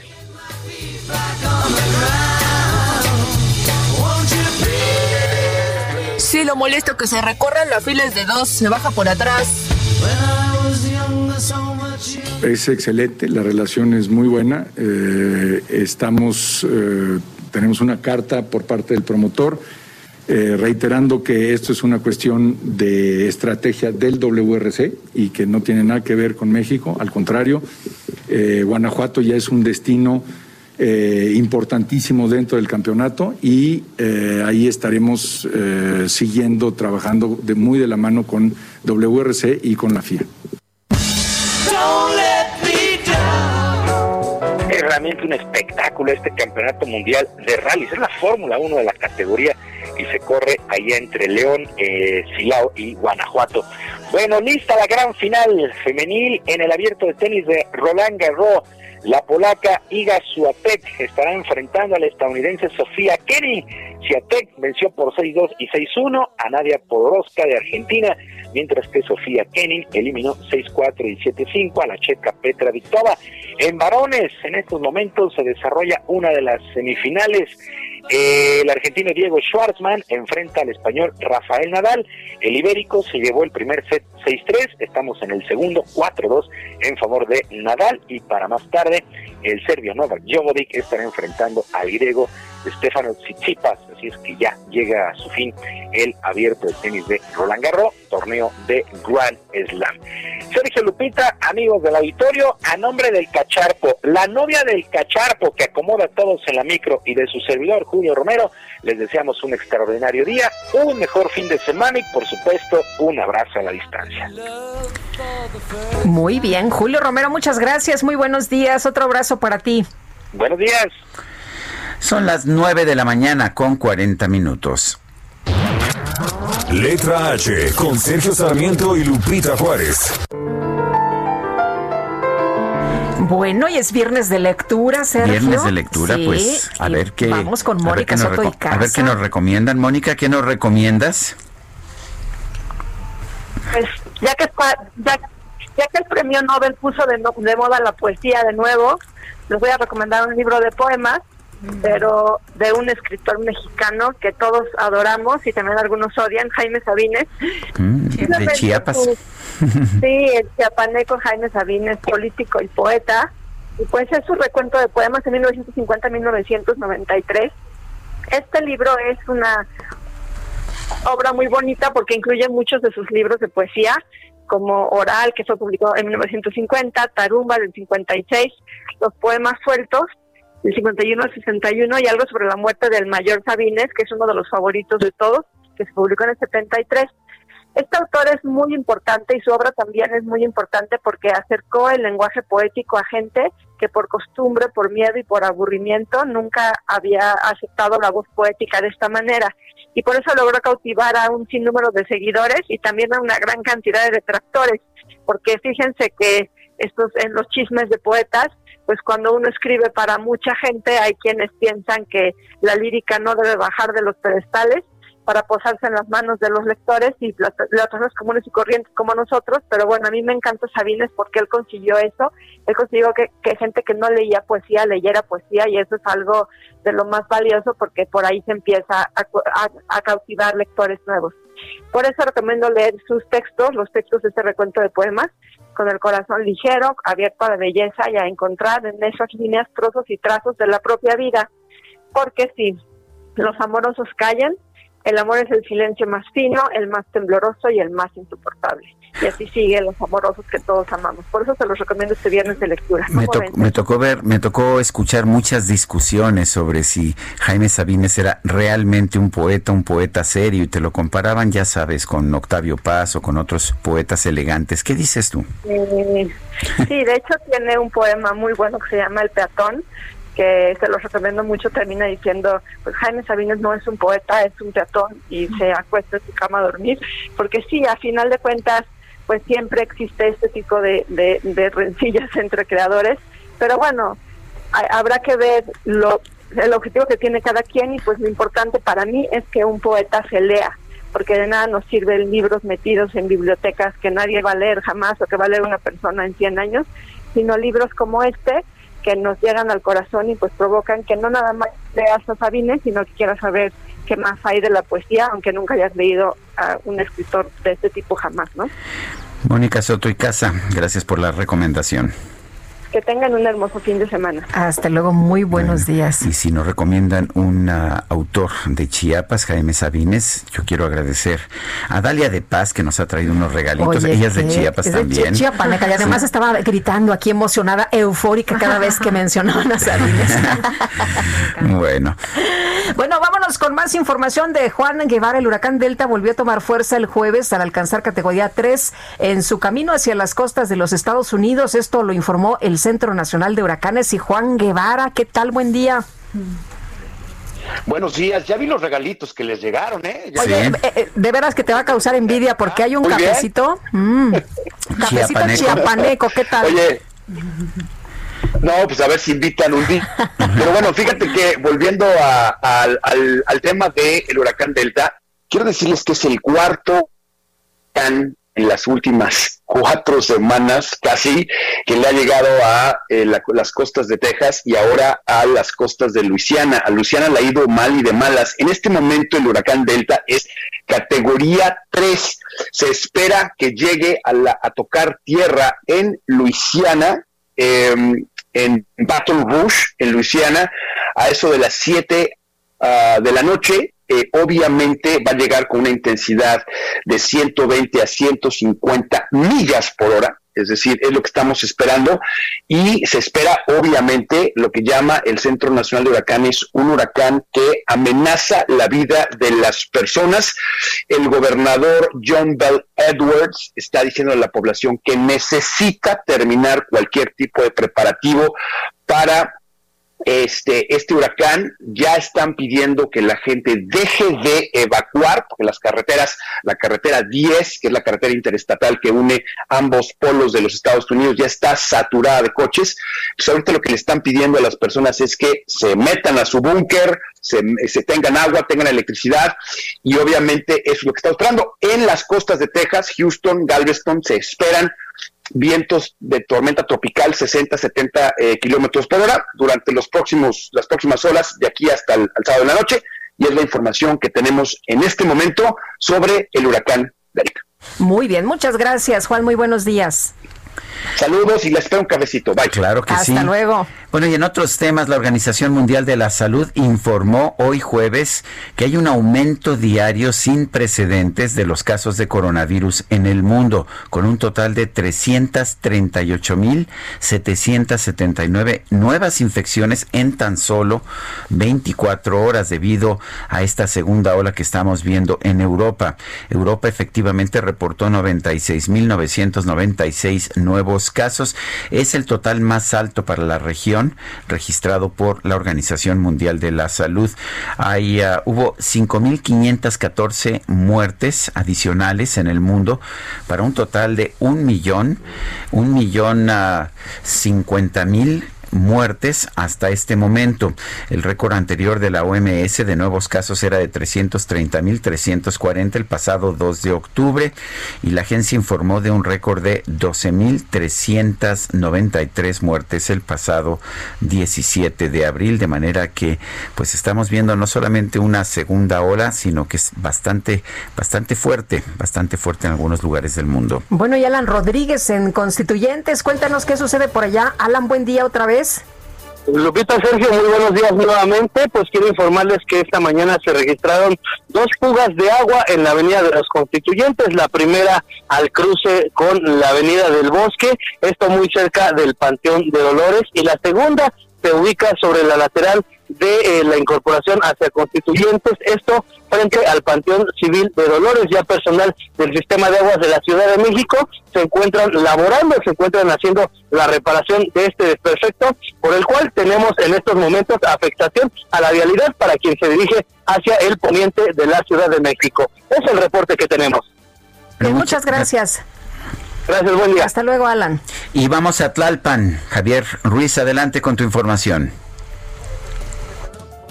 Justamente de la calzada del Tlalpan vamos a encontrar ya carga vehicular intensa, principalmente para todos los automovilistas que se desplazan de la zona del eje 5 sur y para quien desea llegar a la incorporación con el viaducto Río de la Piedad o bien para continuar hacia la zona centro sobre la calzada San Antonio Abad. El sentido opuesto, en general, todavía el avance es aceptable. El mayor eh, contratiempo es llegar hacia la zona del eje 7 del circuito interior. Aquí vamos a encontrar rezagos, incluso para continuar hacia la calzada Tasqueña. Y el circuito interior presenta circulación todavía constante a partir del eje 5 sur y esto para llegar a Tlalpan o más adelante para continuar a la avenida Coyoacán. De momento, Sergio Lupita, el reporte que tenemos. Bueno, pues muchas, muchas gracias, Javier Ruiz. Estamos atentos, buen día. Buenos días y vamos a la zona centro de la Ciudad de México. Por allá se encuentra Israel Lorenzana. Israel, ¿qué pasa? Sergio Lupita, muchísimas gracias. Se trata del eje 1 Norte en su tramo Mosqueta, el cual ya hemos recorrido prácticamente desde Insurgentes hasta la zona de Congreso de la Unión, atravesando por el barrio Bravo de Tepito. Aquí en este punto ya tenemos actividad comercial y un constante cruce de peatones. Hay que manejar con mucho cuidado para nuestros amigos que van con dirección hacia la avenida Ingeniero Eduardo Molina. Hay que anticipar su paso al cruce con Congreso de la Unión, también en la avenida Circunvalación y para desplazarse a las inmediaciones de la avenida Oceanía. Sergio Lupita, la información que les tengo. Gracias, Israel. Hasta luego. Hasta luego. Son las 9 de la mañana con 49 minutos. 9 con 49 es momento de ir a un resumen de la información más importante de este viernes. ¿Qué dije? Viernes. Esa es la información más importante, pero también hay otros datos, como diría el clásico. Vamos a ellos. El presidente López Obrador pidió al Frente Nacional Anti-AMLO que no acapare el zócalo de la Ciudad de México y permita la presencia de otras manifestaciones, por lo menos un día al mes, una vez que concluya la emergencia sanitaria a lo mejor otras manifestaciones a favor del presidente, ¿no? Dicen que por ahí se anda organizando una, que si los de Frena juntaron 100 mil, que él va a, que van a juntar un millón, es lo que andan diciendo. Oye, López Obrador también señaló que a pesar de la crisis económica generada por el COVID-19, se mantuvieron las empresas en México. Aseguró que no hubo mortandad de negocios, o por lo menos no en la cantidad que se esperaba. Bueno, creo que hay gente que tiene otros datos. El Consejo Ciudadano para la Seguridad y la Justicia de la Ciudad de México informó que en lo que va de la pandemia se han brindado 13.756 apoyos de contención emocional a través de teléfono, mensajes de texto y la página de Internet. La canciller de Alemania, Angela Merkel, indicó que se podrían imponer nuevas restricciones sanitarias en su país si los contagios de COVID-19 no se estabilizan en los próximos 10 días. Tengo una bicicleta que no para de rodar hasta tu casa. Tengo las suelas gastadas por andar en Nuevo León, médicos locales dieron a conocer la historia de Gonzalo Malagón, de 15 años, quien interpuso un amparo en contra de una vecina. Esta vecina le gritaba y llamaba a la policía para que le impidiera, eh, pues que le impidiera circular cada vez que iba al parque Bosques del Valle en San Pedro para andar en bicicleta junto con sus amigos, a pesar de que es un espacio para ciclistas. Un juez falló en contra de la señora Mala que no quiere a los niños, como denunció el menor, y ordenó que las autoridades locales garanticen que nadie moleste a los menores que acudan a los parques del municipio.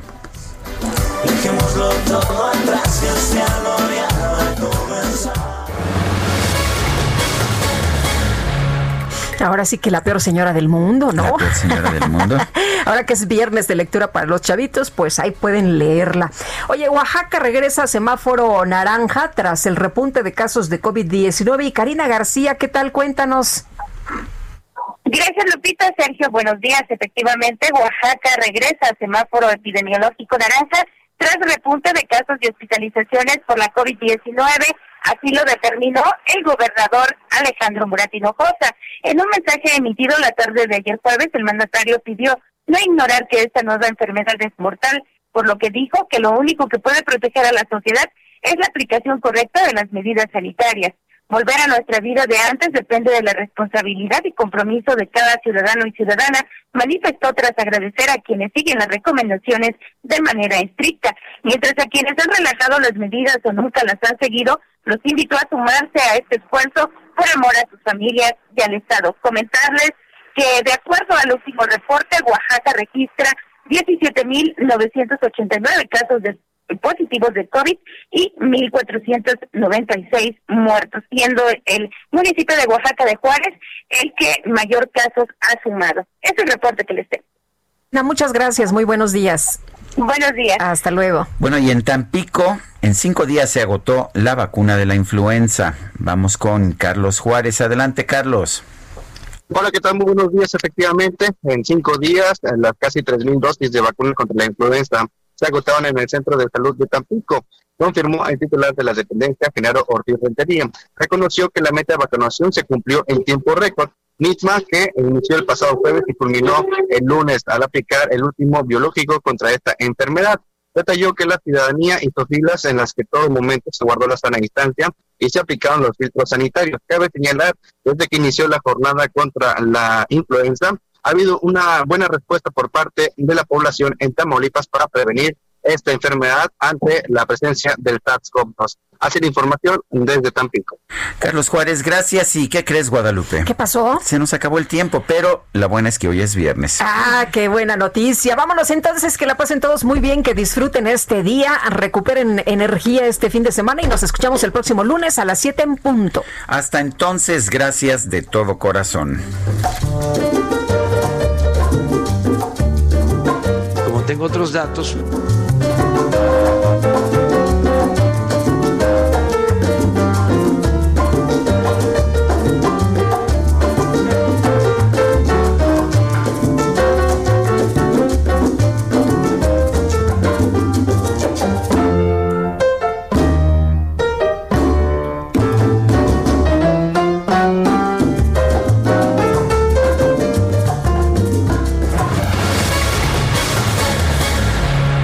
Heraldo Media Group presentó Sergio Sarmiento y Lupita Juárez por El Heraldo Radio.